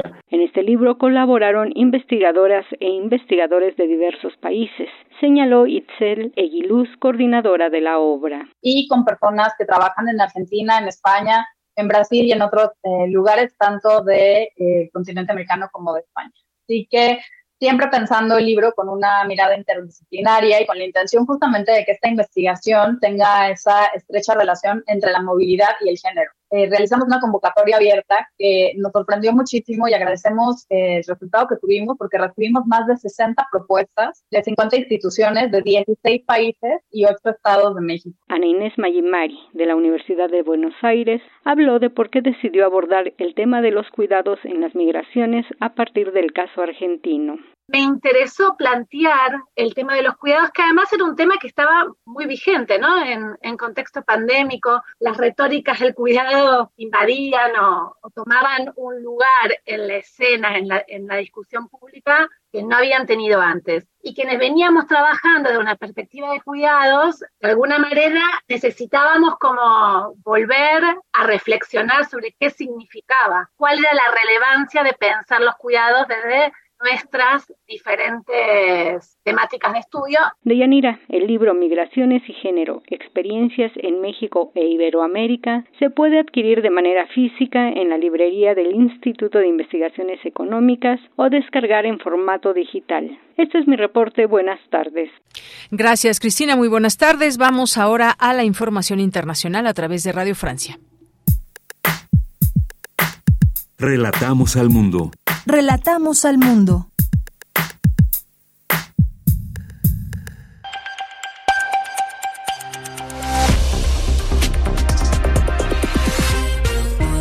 Bienvenidos a este flash informativo de Radio Francia Internacional con Vanessa Lotron en los controles. Hoy es jueves 11 de mayo y así comenzamos.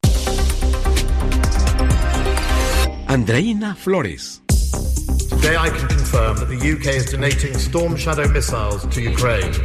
Es la voz eh, del ministro británico de Defensa Ben Wallace eh, confirmando que Reino Unido será el primer país que suministre misiles de largo alcance a Ucrania en respuesta a la continua agresión de Rusia. Estos misiles de crucero tienen un alcance de más de 250 kilómetros, más que cualquier otro armamento suministrado a Ucrania hasta ahora por los países occidentales.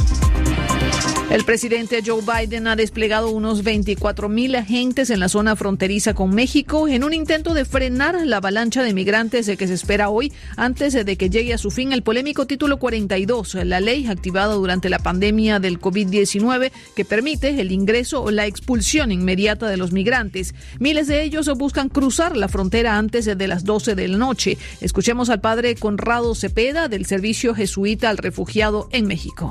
Hay mucha tensión, miedo por lo que pueda suceder. Yo estoy en la frontera de Nogales, Sonora con Nogales, Arizona. Veo una serie de medidas y preparación para contener si en dado caso llegaran a entrar. Por el lado de los migrantes no veo grupos que estén organizados aquí en Nogales.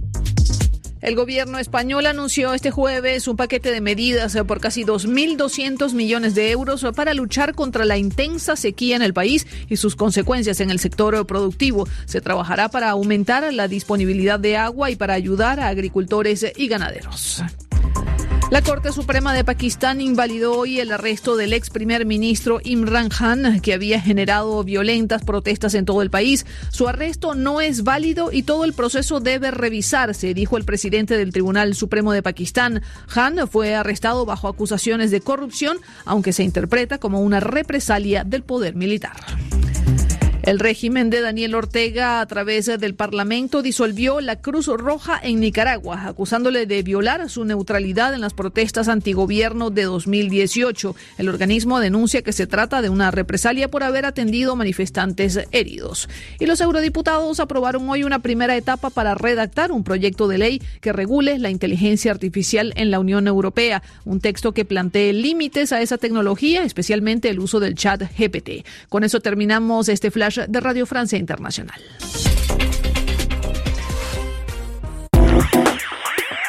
Queremos escuchar tu voz. Síguenos en nuestras redes sociales. En Facebook como Prisma RU y en Twitter como arroba PrismaRU. Dos de la tarde con 20 minutos. Vamos a esta siguiente charla con el doctor Antonio Saldívar Moreno, eh, quien realizó estudios de geografía en la Universidad Nacional Autónoma de México. Tiene una maestría en desarrollo rural por la Universidad Autónoma de Chapingo.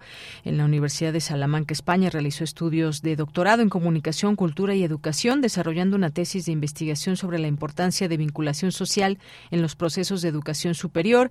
Es especialista en metodologías participativas y sus campos de investigación abarcan los temas de educación intercultural, sistematización y evaluación de procesos educativos, educación e innovación social, entre otros. Y también, eh, pues bueno, el doctor Antonio Saldívar Moreno, que pertenece al Colegio de la Frontera Sur, habla y entre su expertise está este proyecto de comunidades de aprendizaje para la innovación social hacia la sustentabilidad. ¿De qué, qué nos suena esto? ¿De qué nos habla todo esto? Bueno, antes que otra cosa, doctor, bienvenido, muy buenas tardes. Muchas gracias y pues un saludo igual a, a todas las personas que nos escuchan. Bien, doctor, pues eh, usted ha tomado en sus manos este tema, por ejemplo, de, eh, la pesca. ¿Qué, nos puede decir? ¿Cuáles son estos aprendizajes? ¿Dónde desarrolla su trabajo? ¿Cómo es este, este trabajo que nos puede mostrar eh, que se hace desde, pues desde el conocimiento de estas comunidades de aprendizaje? Pero ¿qué significa todo esto y cómo entenderlo en un contexto actual donde bien y mucha falta nos hace aprender de las comunidades.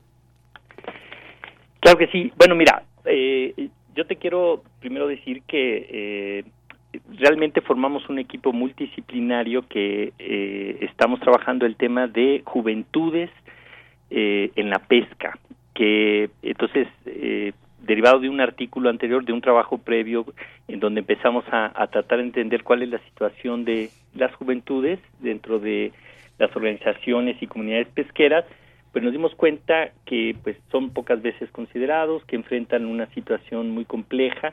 Y en ese sentido eh, nos planteamos una serie de encuentros en el Golfo de México, en el Pacífico Norte, en el Pacífico Sur y en el Caribe con jóvenes, hombres y mujeres, que fueron a eh, compartir la manera en cómo estaban ellos innovando o buscando soluciones frente a una problemática que cada vez es más preocupante y más eh, compleja en relación a eh, la contaminación ambiental, eh, la sobreexplotación de las especies pesqueras, eh, la inseguridad que se vive, el incremento de fenómenos meteorológicos. Entonces, la verdad que estamos ante un panorama muy complejo, pero por otro lado muy esperanzador de jóvenes que están también haciendo un esfuerzo por mantener esta actividad. Muy bien, ¿y cómo, cómo se trabaja con ellos? ¿Qué podemos decir de estos, eh, de esta parte de la pesca, de esta actividad que también tiene eh, muchas, eh, pues tiene que ser muy claro todo esto, hay reglas en todo ello, cuándo, desde cuándo se puede pescar o no, qué zonas, cómo se trabaja y qué es lo que podemos decir de, de ello. Bueno, mira, eh, las y los jóvenes eh, se han venido. El, el, punto, el primer punto que es muy importante es que hay también una estigmatización en relación a que la pesca no es una actividad que tenga relevancia eh, para las familias en el sentido de que hay una idea de que lo mejor es que las y los jóvenes puedan mejor salir a estudiar y dedicarse a otras cosas, ¿no? Porque hay una idea que, que no hay un futuro claro para, para la pesca, ¿no? Eh, las vedas, estos problemas que he mencionado en términos de la contaminación, pues hacen que las familias eh, prefieran que, sus hijos, hijas, eh, se vayan vinculando a otras actividades, ¿no? Entonces, el, uno, uno, de los aspectos centrales es primero eh, tratar de, de romper o de superar esta estigmatización en el sentido de que la pesca pareciera que no es algo importante y más bien demostrar que para estos jóvenes, sus familias, es una actividad fundamental en términos de relaciones afectivas que se han venido construyendo a lo largo de las generaciones, ¿no? De cómo los abuelos, eh, los padres, las madres han ido transmitiendo conocimientos fundamentales a estas juventudes eh, sobre la actividad que, eh, digamos, si bien ha entrado en una crisis, ellos deben de empezar a construir alternativas que permitan ir atendiendo cada una de estas este, eh, dificultades que fueron que nos fueron narrando en estos encuentros con, con, los jóvenes, ¿no? Eh, entonces, lo primero es que ellos se den cuenta que eh, es una actividad que efectivamente tiene un panorama desolador, pero que también tiene un futuro, ¿no? Y que el futuro tiene que ver en la manera en cómo ellos empiezan a asumir cierta responsabilidad y a implementar una serie de acciones que ayuden a que la, la, pesca se siga manteniendo como una forma de vida digna para, para ellos, para sus familias, para las comunidades y para la, eh, la alimentación de muchas personas en todo nuestro país, ¿no? Si nosotros rápido vemos un mapa de México, pues vamos a ver que estamos rodeados de mares, eh, eh, tenemos kilómetros de, de costas que han sido históricamente muy productivas y que nosotros trabajamos con eh, pesquería artesanal o pesquería de pequeña escala. Entonces estamos hablando de familias que con recursos eh, muy limitados, con una lancha, con infraestructura muy, muy limitada y con poco equipo, eh, realizan cotidianamente esta actividad para alimentarse, alimentar a sus familias, pero también proveer de alimentos a, millones de personas en todo el país. Muy bien, pues sí, importante todo esto. Un panorama nos decía de pronto desolador. ¿En qué sentido? ¿En qué sentido podemos entenderlo? Y cómo también mirar hacia, por ejemplo, cuando se llama pesca sustentable, a qué se refiere. Eh, es un, nos dice una actividad digna, por supuesto. ¿Cómo es esta esta labor, doctor?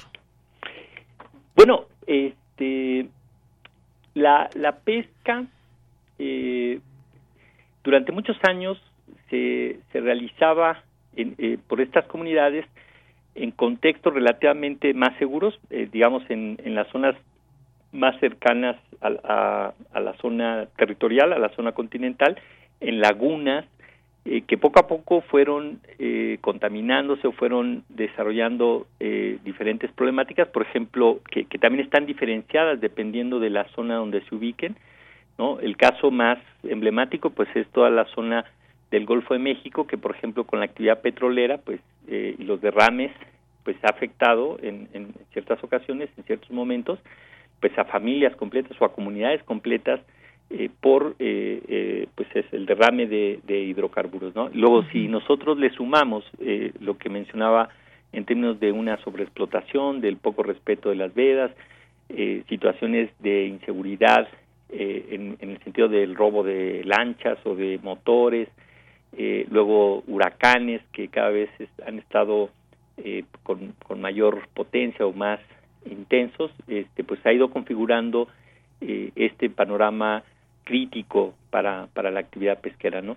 Otro elemento, y, y, y esto es muy importante, que empezamos a trabajar con jóvenes porque de alguna manera ellos son los que tienen como una disposición más clara de cómo poder incorporar nuevos elementos en, en, estas prácticas, en el sentido de que muchos de ellos se han estado, por ejemplo, vinculando al monitoreo de ciertas especies, a el establecimiento de refugios para, para ciertas especies que también ayudan a, regenerar. A, por ejemplo, la verdad que fue impresionante, nos, nos, nos impresionó la, la, el compromiso de estos jóvenes en organizar, por ejemplo, limpieza de playas, limpieza de, de lagunas, de empezar a introducir prácticas que, que tienen que ver con este tema de, del manejo sostenido, ¿no? Una, una cuestión que también descubrimos y que eso es bien importante para todas las personas que nos están escuchando, que, por ejemplo, eh, eh, cuando nosotros vamos a un restaurante a comer marisco o cualquier pescado, la verdad que pocas veces eh, nos preguntamos de dónde viene esta, este platillo, esta comida que, que estamos teniendo si realmente, si no se encuentra en vedas, si realmente se hizo bajo prácticas que tienen que ver con, con un manejo sustentable. Entonces el tema del consumo apareció como un aspecto fundamental, ¿no? Porque muchas veces el incumplimiento de vedas, este, pues tiene, está asociado a que la gente, pues en una eh, necesidad de poder obtener ciertos ingresos, pues eh, eh, va y captura especies que aunque están en veda van a tener un buen precio en el mercado, ¿no? Pero el, mercado o el, los consumidores, los comercios que compran estos productos, pues tampoco son tan eh, comprometidos ni sensibles sobre sobre esta situación, ¿no?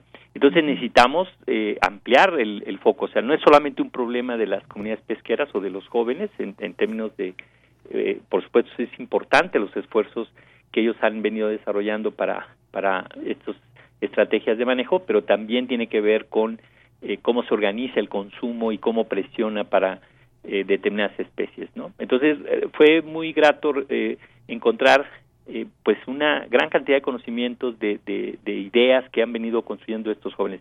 Por eso la idea de comunidades de aprendizaje, comunidades de vida, nosotros decimos, tiene que ver en cómo estos jóvenes se reconocen con otros jóvenes, construyendo estas posibilidades de futuro de la actividad y cómo ellos eh, empiezan a intercambiar ideas, cómo empiezan a visitarse, cómo empiezan a construir proyectos para hacer cambios importantes en, en las prácticas eh, eh, de, de, pesca, ¿no? entonces nosotros trabajamos el enfoque de la transición generacional que es muy importante, o sea, cómo generamos condiciones para que las y los jóvenes pues sean visibilizados por los adultos, por las organizaciones y comunidades pesqueras como eh, actores que pueden aportar nuevos elementos a, a la actividad. Muy bien. Bueno, pues qué interesante todo ese trabajo, un trabajo de campo además, un trabajo que involucra ahí a las personas que se dedican a ello. Usted como experto que va, conoce estas comunidades y hacen ahí una serie de aprendizajes que se pueden replicar en otros en otros sitios. Gracias, doctor Antonio Saldívar, por platicarnos de esto, estos esfuerzos que se hacen además desde el Colegio de la Frontera Sur. Muchas gracias. No, al contrario, este, gracias a ustedes eh, por difundir estas experiencias y, por dar a conocer eh, pues ese potencial que, tiene la actividad pesquera en nuestro país, cómo eh, se está transformando en, estas diferentes propuestas que están construyendo los jóvenes, cómo se están incorporando las mujeres que también antes eran invisibilizadas, por ejemplo, en la pesca. entonces fue una es un proyecto que, que, nos ilusiona mucho porque tiene eh, ese potencial de, de, poder continuar generando redes de apoyo, de colaboración, de, de intercambio de, de, trabajo que eh, posibiliten, eh, pues eso, mantener a la pesca como, como una actividad sustantiva, fundamental para, para miles de personas en, en nuestro país. Muy bien, pues muchas gracias, doctor Antonio Saldívar Moreno de Ecosur, del Colegio de la Frontera Sur. Buenas tardes. Buenas tardes, que les vaya muy bien. Gracias, igualmente. Continuamos. Cinemaedro con Carlos Narro.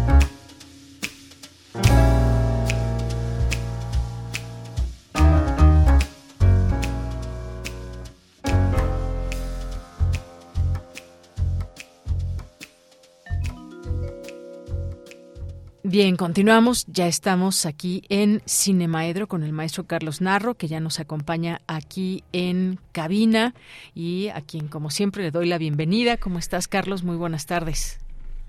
Muy bien, ¿cómo estás tú? Bien, muchas gracias. Contenta de, de verte aquí en este espacio y poder escucharte en esta sección. Gracias.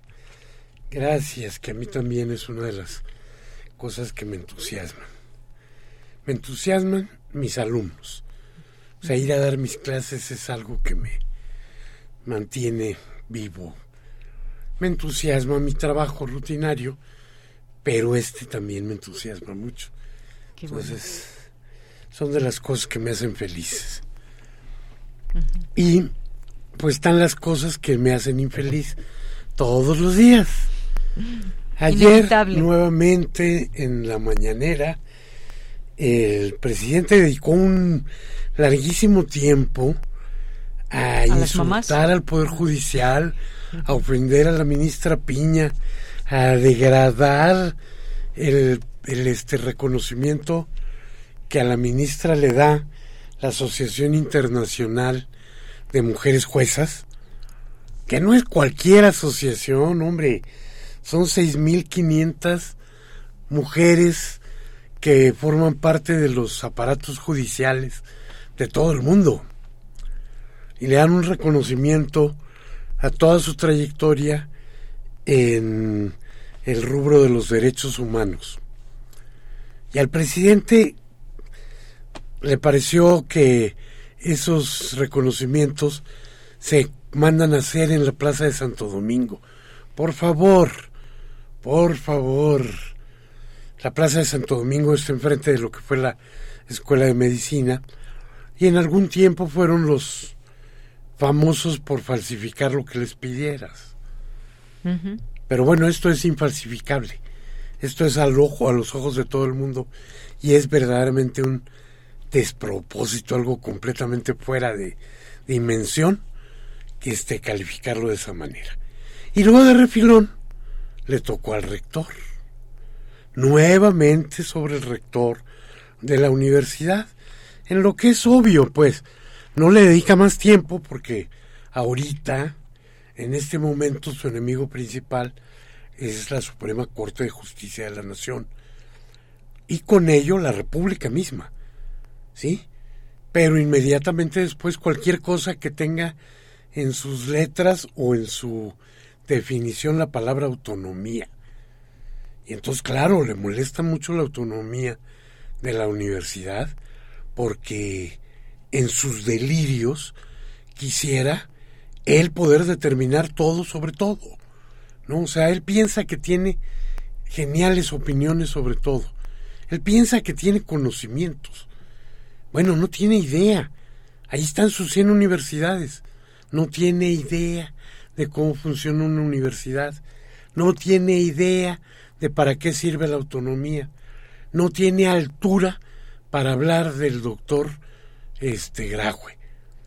Y, por supuesto, cada vez que hable en contra de la UNAM, y en este momento eh, golpear al rector es con una intención de golpear a toda la universidad.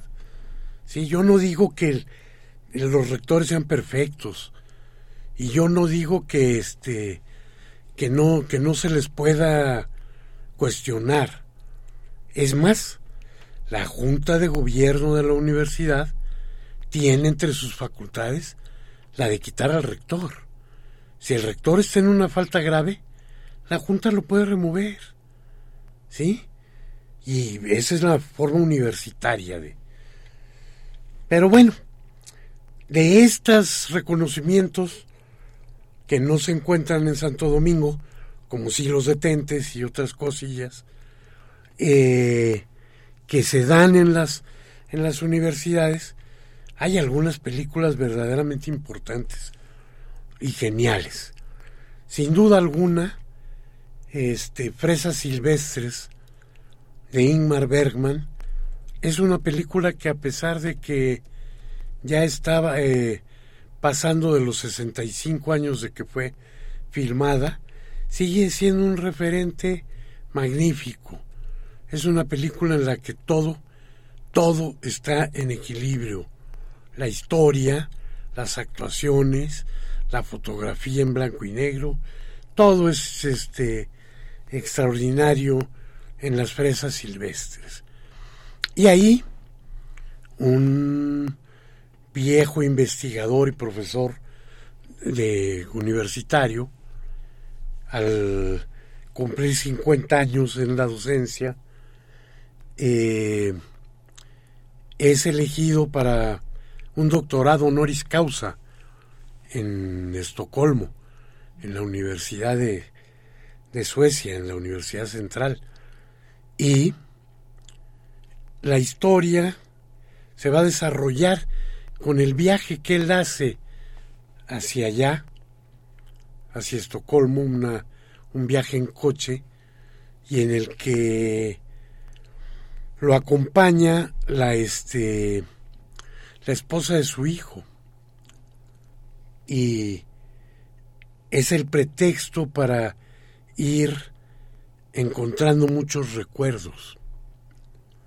Y los flashbacks nos van llevando a las cosas que vivió a lo largo de 50 años de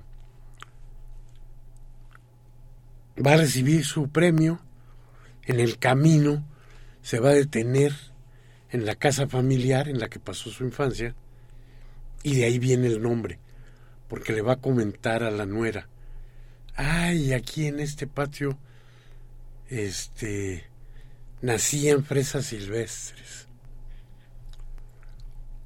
Ahí el nombre. Ya cuando llega a que le den el premio, pues el premio es lo de menos, porque Bergman nos ha llevado por un trayecto que recorre la vida del, del profesor investigador, la vida personal y la vida académica. Y ahí nos damos cuenta, pues, que no se llega a un doctorado honoris causa como el que recibe en estos días o recibió. No creo que es el martes en Sevilla el, el doctor Enrique Graue. No, no, se llega por muchos méritos. Nuestra propia universidad ha, ha dado para cineastas algunos doctorados honoris causa. Y todos están perfectamente justificados. Carlos Saura, voy de memoria, ¿eh? Así que puede que haya más antes. Saura, este González Iñárritu y el más reciente Guillermo del Toro. Entonces no, no, no son fáciles de conseguir.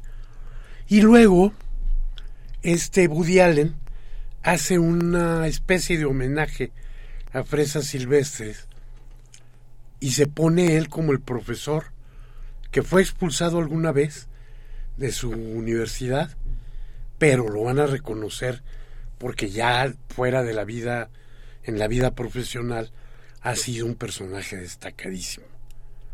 En Deconstruyendo a Harry, una película en la que Woody Allen además se arriesgó a la utilización del lenguaje más eh, moderno del, del cine y este y él igual peleado con su esposa como le pasa en todas sus películas y en toda la vida eh, se hace acompañar por una prostituta por su hijo que no lo dejaban ir pero lo secuestra y su hijo que lleva un amigo y entonces en un tono completamente de comedia, va a ser este recorrido similar al que vimos en las fresas silvestres. Ahora, no todo tampoco es este reconocimiento, ¿verdad? Hay películas y hay una película que yo le recomiendo a todo mundo que vea, que se llama Plumas de Caballo, una película de los hermanos Marx, en la que Groucho que es un profesor de la universidad, de pronto llega de rector. Y es una película que toma como motivo de burla a la universidad sin duda alguna. No, o sea, las actitudes de, de Groucho como rector con los pies en el escritorio y... Aunque la película se va más por el desempeño de los deportistas, no deja de darle unos golpes de rozón a la a las instituciones académicas, a la universidad y demás. Pero es una película con la que uno se va a reír con esta forma siempre rebelde, anárquica, caótica de los hermanos Marx.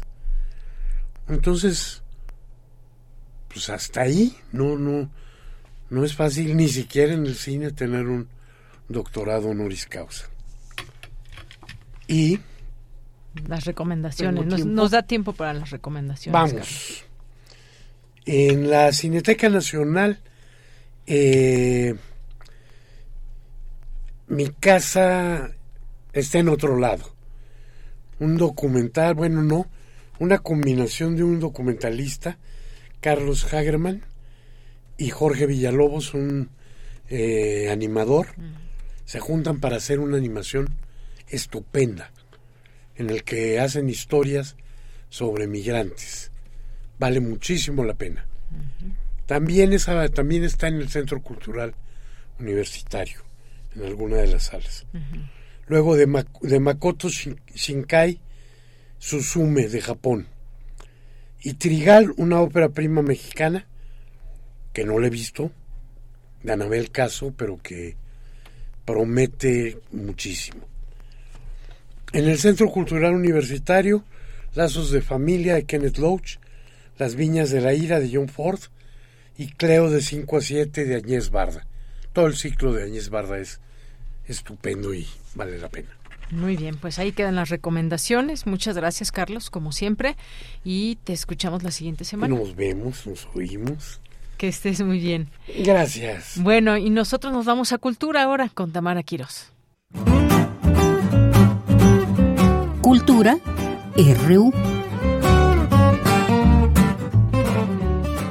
Yanira, es un gusto saludarles a través de estas frecuencias universitarias. Esta tarde hablaremos de la presentación del libro Líderes y Visionarios, Perspectiva en Industrias Creativas y Culturales, una publicación que hace una radiografía de tomadores de decisión pilares de proyectos, gestores y profesionales del ecosistema creativo a nivel Hispanoamérica. Este tomo es la culminación de una colección editorial y para brindarnos más detalles nos enlazamos con Nelly Rosales. Ella es fundadora de Conexión Grupo y creadora de esta colección editorial. Nelly Rosales, bienvenida a este espacio radiofónico. Platícanos de la importancia, de la relevancia de este proyecto, sobre todo por los tiempos asiagos que, pasamos. Hace tres años con el confinamiento, la pandemia y también con la reciente declaración de la Organización Mundial de la Salud. Claro que sí.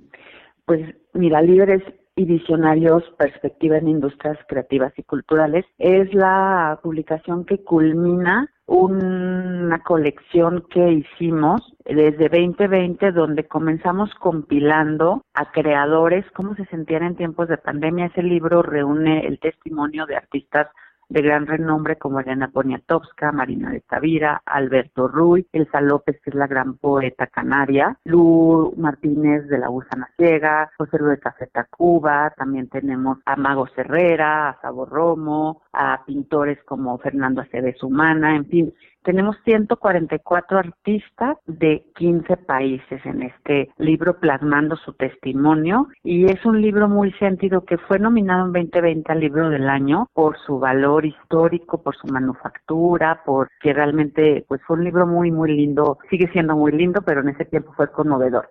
Después compilamos Niñas, Niños y Jóvenes. A partir de ese libro de creadores hubo inspiración de hacer otros, otras publicaciones y se plasmó a través de la creatividad cómo se sentían niños en un grupo representativo de 137 niños de 7 países. Este libro lo presentó el Festival Papirolas de Guadalajara, coalición con nosotros, con Conexión Grupo. Y en 2021 dimos un salto a plasmar el testimonio, así se llama el tercer libro, del sector salud. Entonces se hizo de manera representativa cómo trabajaron eh, los médicos de, en contingencia sanitaria en primera fila en vacunación, en diagnóstico, en hospitales civiles, en centros de, aislamiento médicos y voluntarios, porque no olvidemos que trabajaron muchísimos voluntarios en estas tareas. Este libro, en el corazón de, él está un poema de Carmen Villoro y este libro eh, lo apoyó Rectoría de la Universidad de Guadalajara, entonces compila pues de manera representativa hacia el mundo toda su cadena de, labor y de trabajo en, el sector salud en,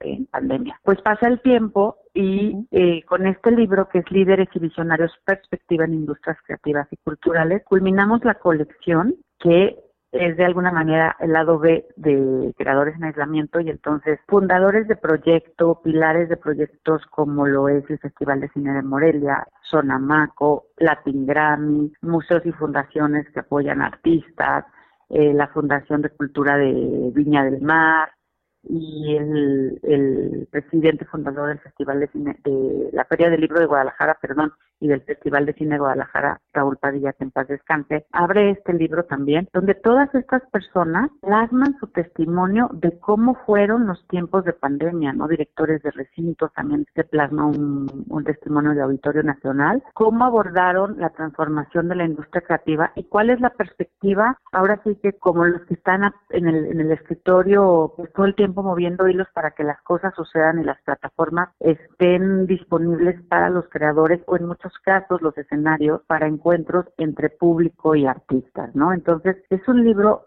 muy enriquecedor donde se plasma de manera histórica ¿Cómo se abordaron estos desafíos? Sí, claro, de hecho, la reinvención, ¿no? La reinvención de todo esto que nos sucedió con la pandemia. Respecto a, los testimonios, ¿qué nos puedes compartir sobre el de Raúl Padilla López? Precisamente también por la coyuntura, ¿no? Sí, totalmente. Pues mira, la verdad tenemos la fortuna de que él haya abierto este testimonio y creo que fue, fue el último testimonio que se plasmó en un libro en vida de Raúl. eh, y solamente te voy a resumir el quote que tenemos en el libro que dice, toda crisis es un catalizador de oportunidades y cambios. Estamos en un momento para redefinir el rumbo y encontrar soluciones que nos ayudan a diseñar un futuro más favorable. Raúl Padilla López. Y como dices, pues no solamente hablando del tema de la perspectiva de COVID, yo este testimonio que lo publicamos en nuestras redes sociales también me parece que es muy ad hoc a, su partida, también es muy ad hoc a las nuevas noticias de la OMS, como dices, entonces estamos en un momento para redefinir el rumbo y pues las crisis son ese catalizador de oportunidades. Su texto es muy pulcro, como era él, entonces es un libro definitivamente muy rico que vale la pena consultar. Está acá también Cristina Fuentes La Roche, que es la fundadora del, del High Festival, que también tiene el, princeso, el premio Princesa de Asturias, igual que la Feria Internacional del Libro. Entonces, pues sí conseguimos testimonios bien interesantes. Trabajamos más de un año en este libro. Es un libro de arte, Coffee Table Book, con una manufactura preciosa, pero también está disponible para consulta gratuita en Internet. Así es, digital, está en versión digital, ¿no? A través de ISU. También, así es, lo tenemos ahí disponible. Muy bien. Nelly, eh, ¿habrá una presentación de este libro? ¿Cuándo y quiénes estarán presentes? Sí, mira, la presentación se va a llevar a cabo este jueves 11 de mayo a las 18 horas en la sede del Instituto Mexicano para la Justicia, otro proyecto que apoya bastante eh, actores ambientales, sociales y culturales, ubicada en Francisco Sosa 409, y ahí estaremos, viene Trinidad Saldívar, que también está en el libro, ella es la jefa de todo el capítulo de Economía Creativa y Cultural desde el Banco Interamericano de Desarrollo, que pues mueven mucho la agenda a nivel global de las industrias creativas y estará ella pues hablándonos de cómo estamos en estos tiempos y cómo el banco está aportando o abordando estos nuevos desafíos y las perspectivas hacia futuro. Estará en esto Piedras, economista en cultura y comunicación, que es mi cómplice en la compilación de este libro, somos coeditores, y estaré yo pues hablando de cómo, cómo fue que invitamos a estas, a estas personas los momentos relevantes. Vamos a tener algunos otros testimonios que nos mandan a distancia desde la Universidad de Guadalajara, desde Chile y desde El Salvador y pues bueno, ahí estaremos,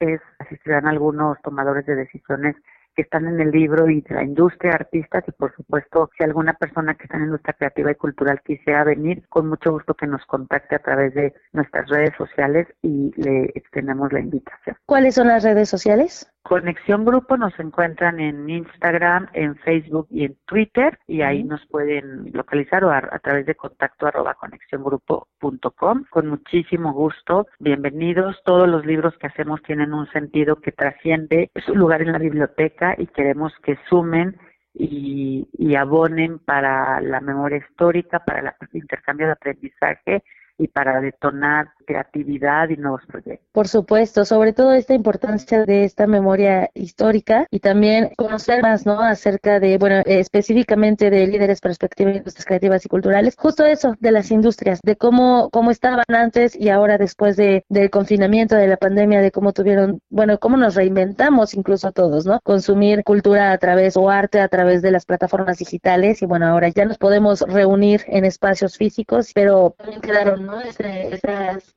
esos eventos híbridos ¿no? y se siguen reinventando. De hecho, qué bueno que mencionas lo de los eventos híbridos porque el evento se va a transmitir por Facebook Live, esa ventaja de la tecnología, lo pueden presenciar en punto de las 18 horas a través de el Facebook de Conexión Grupos CNX-Conexión.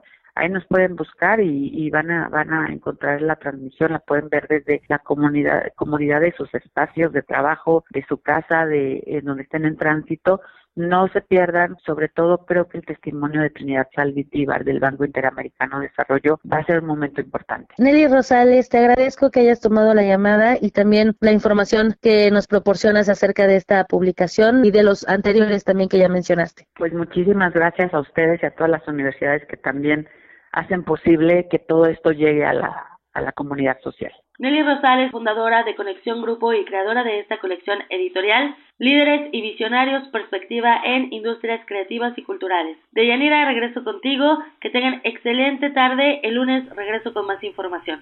Claro que sí, Tamara. Muy buenas tardes.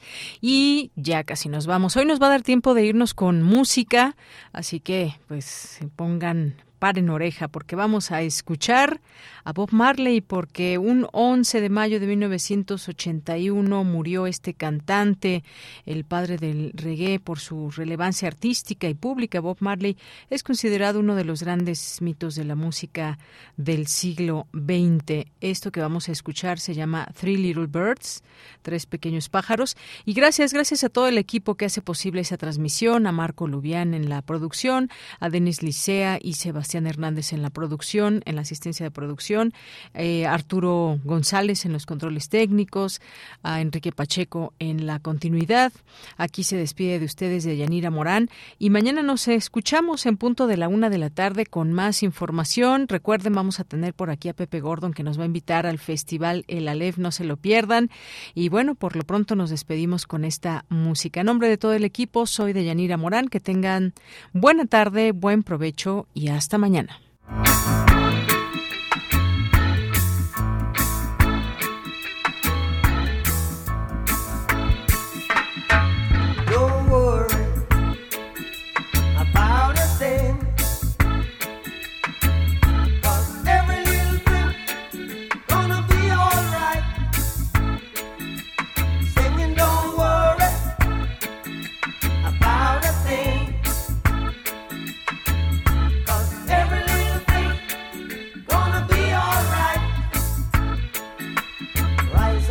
morning.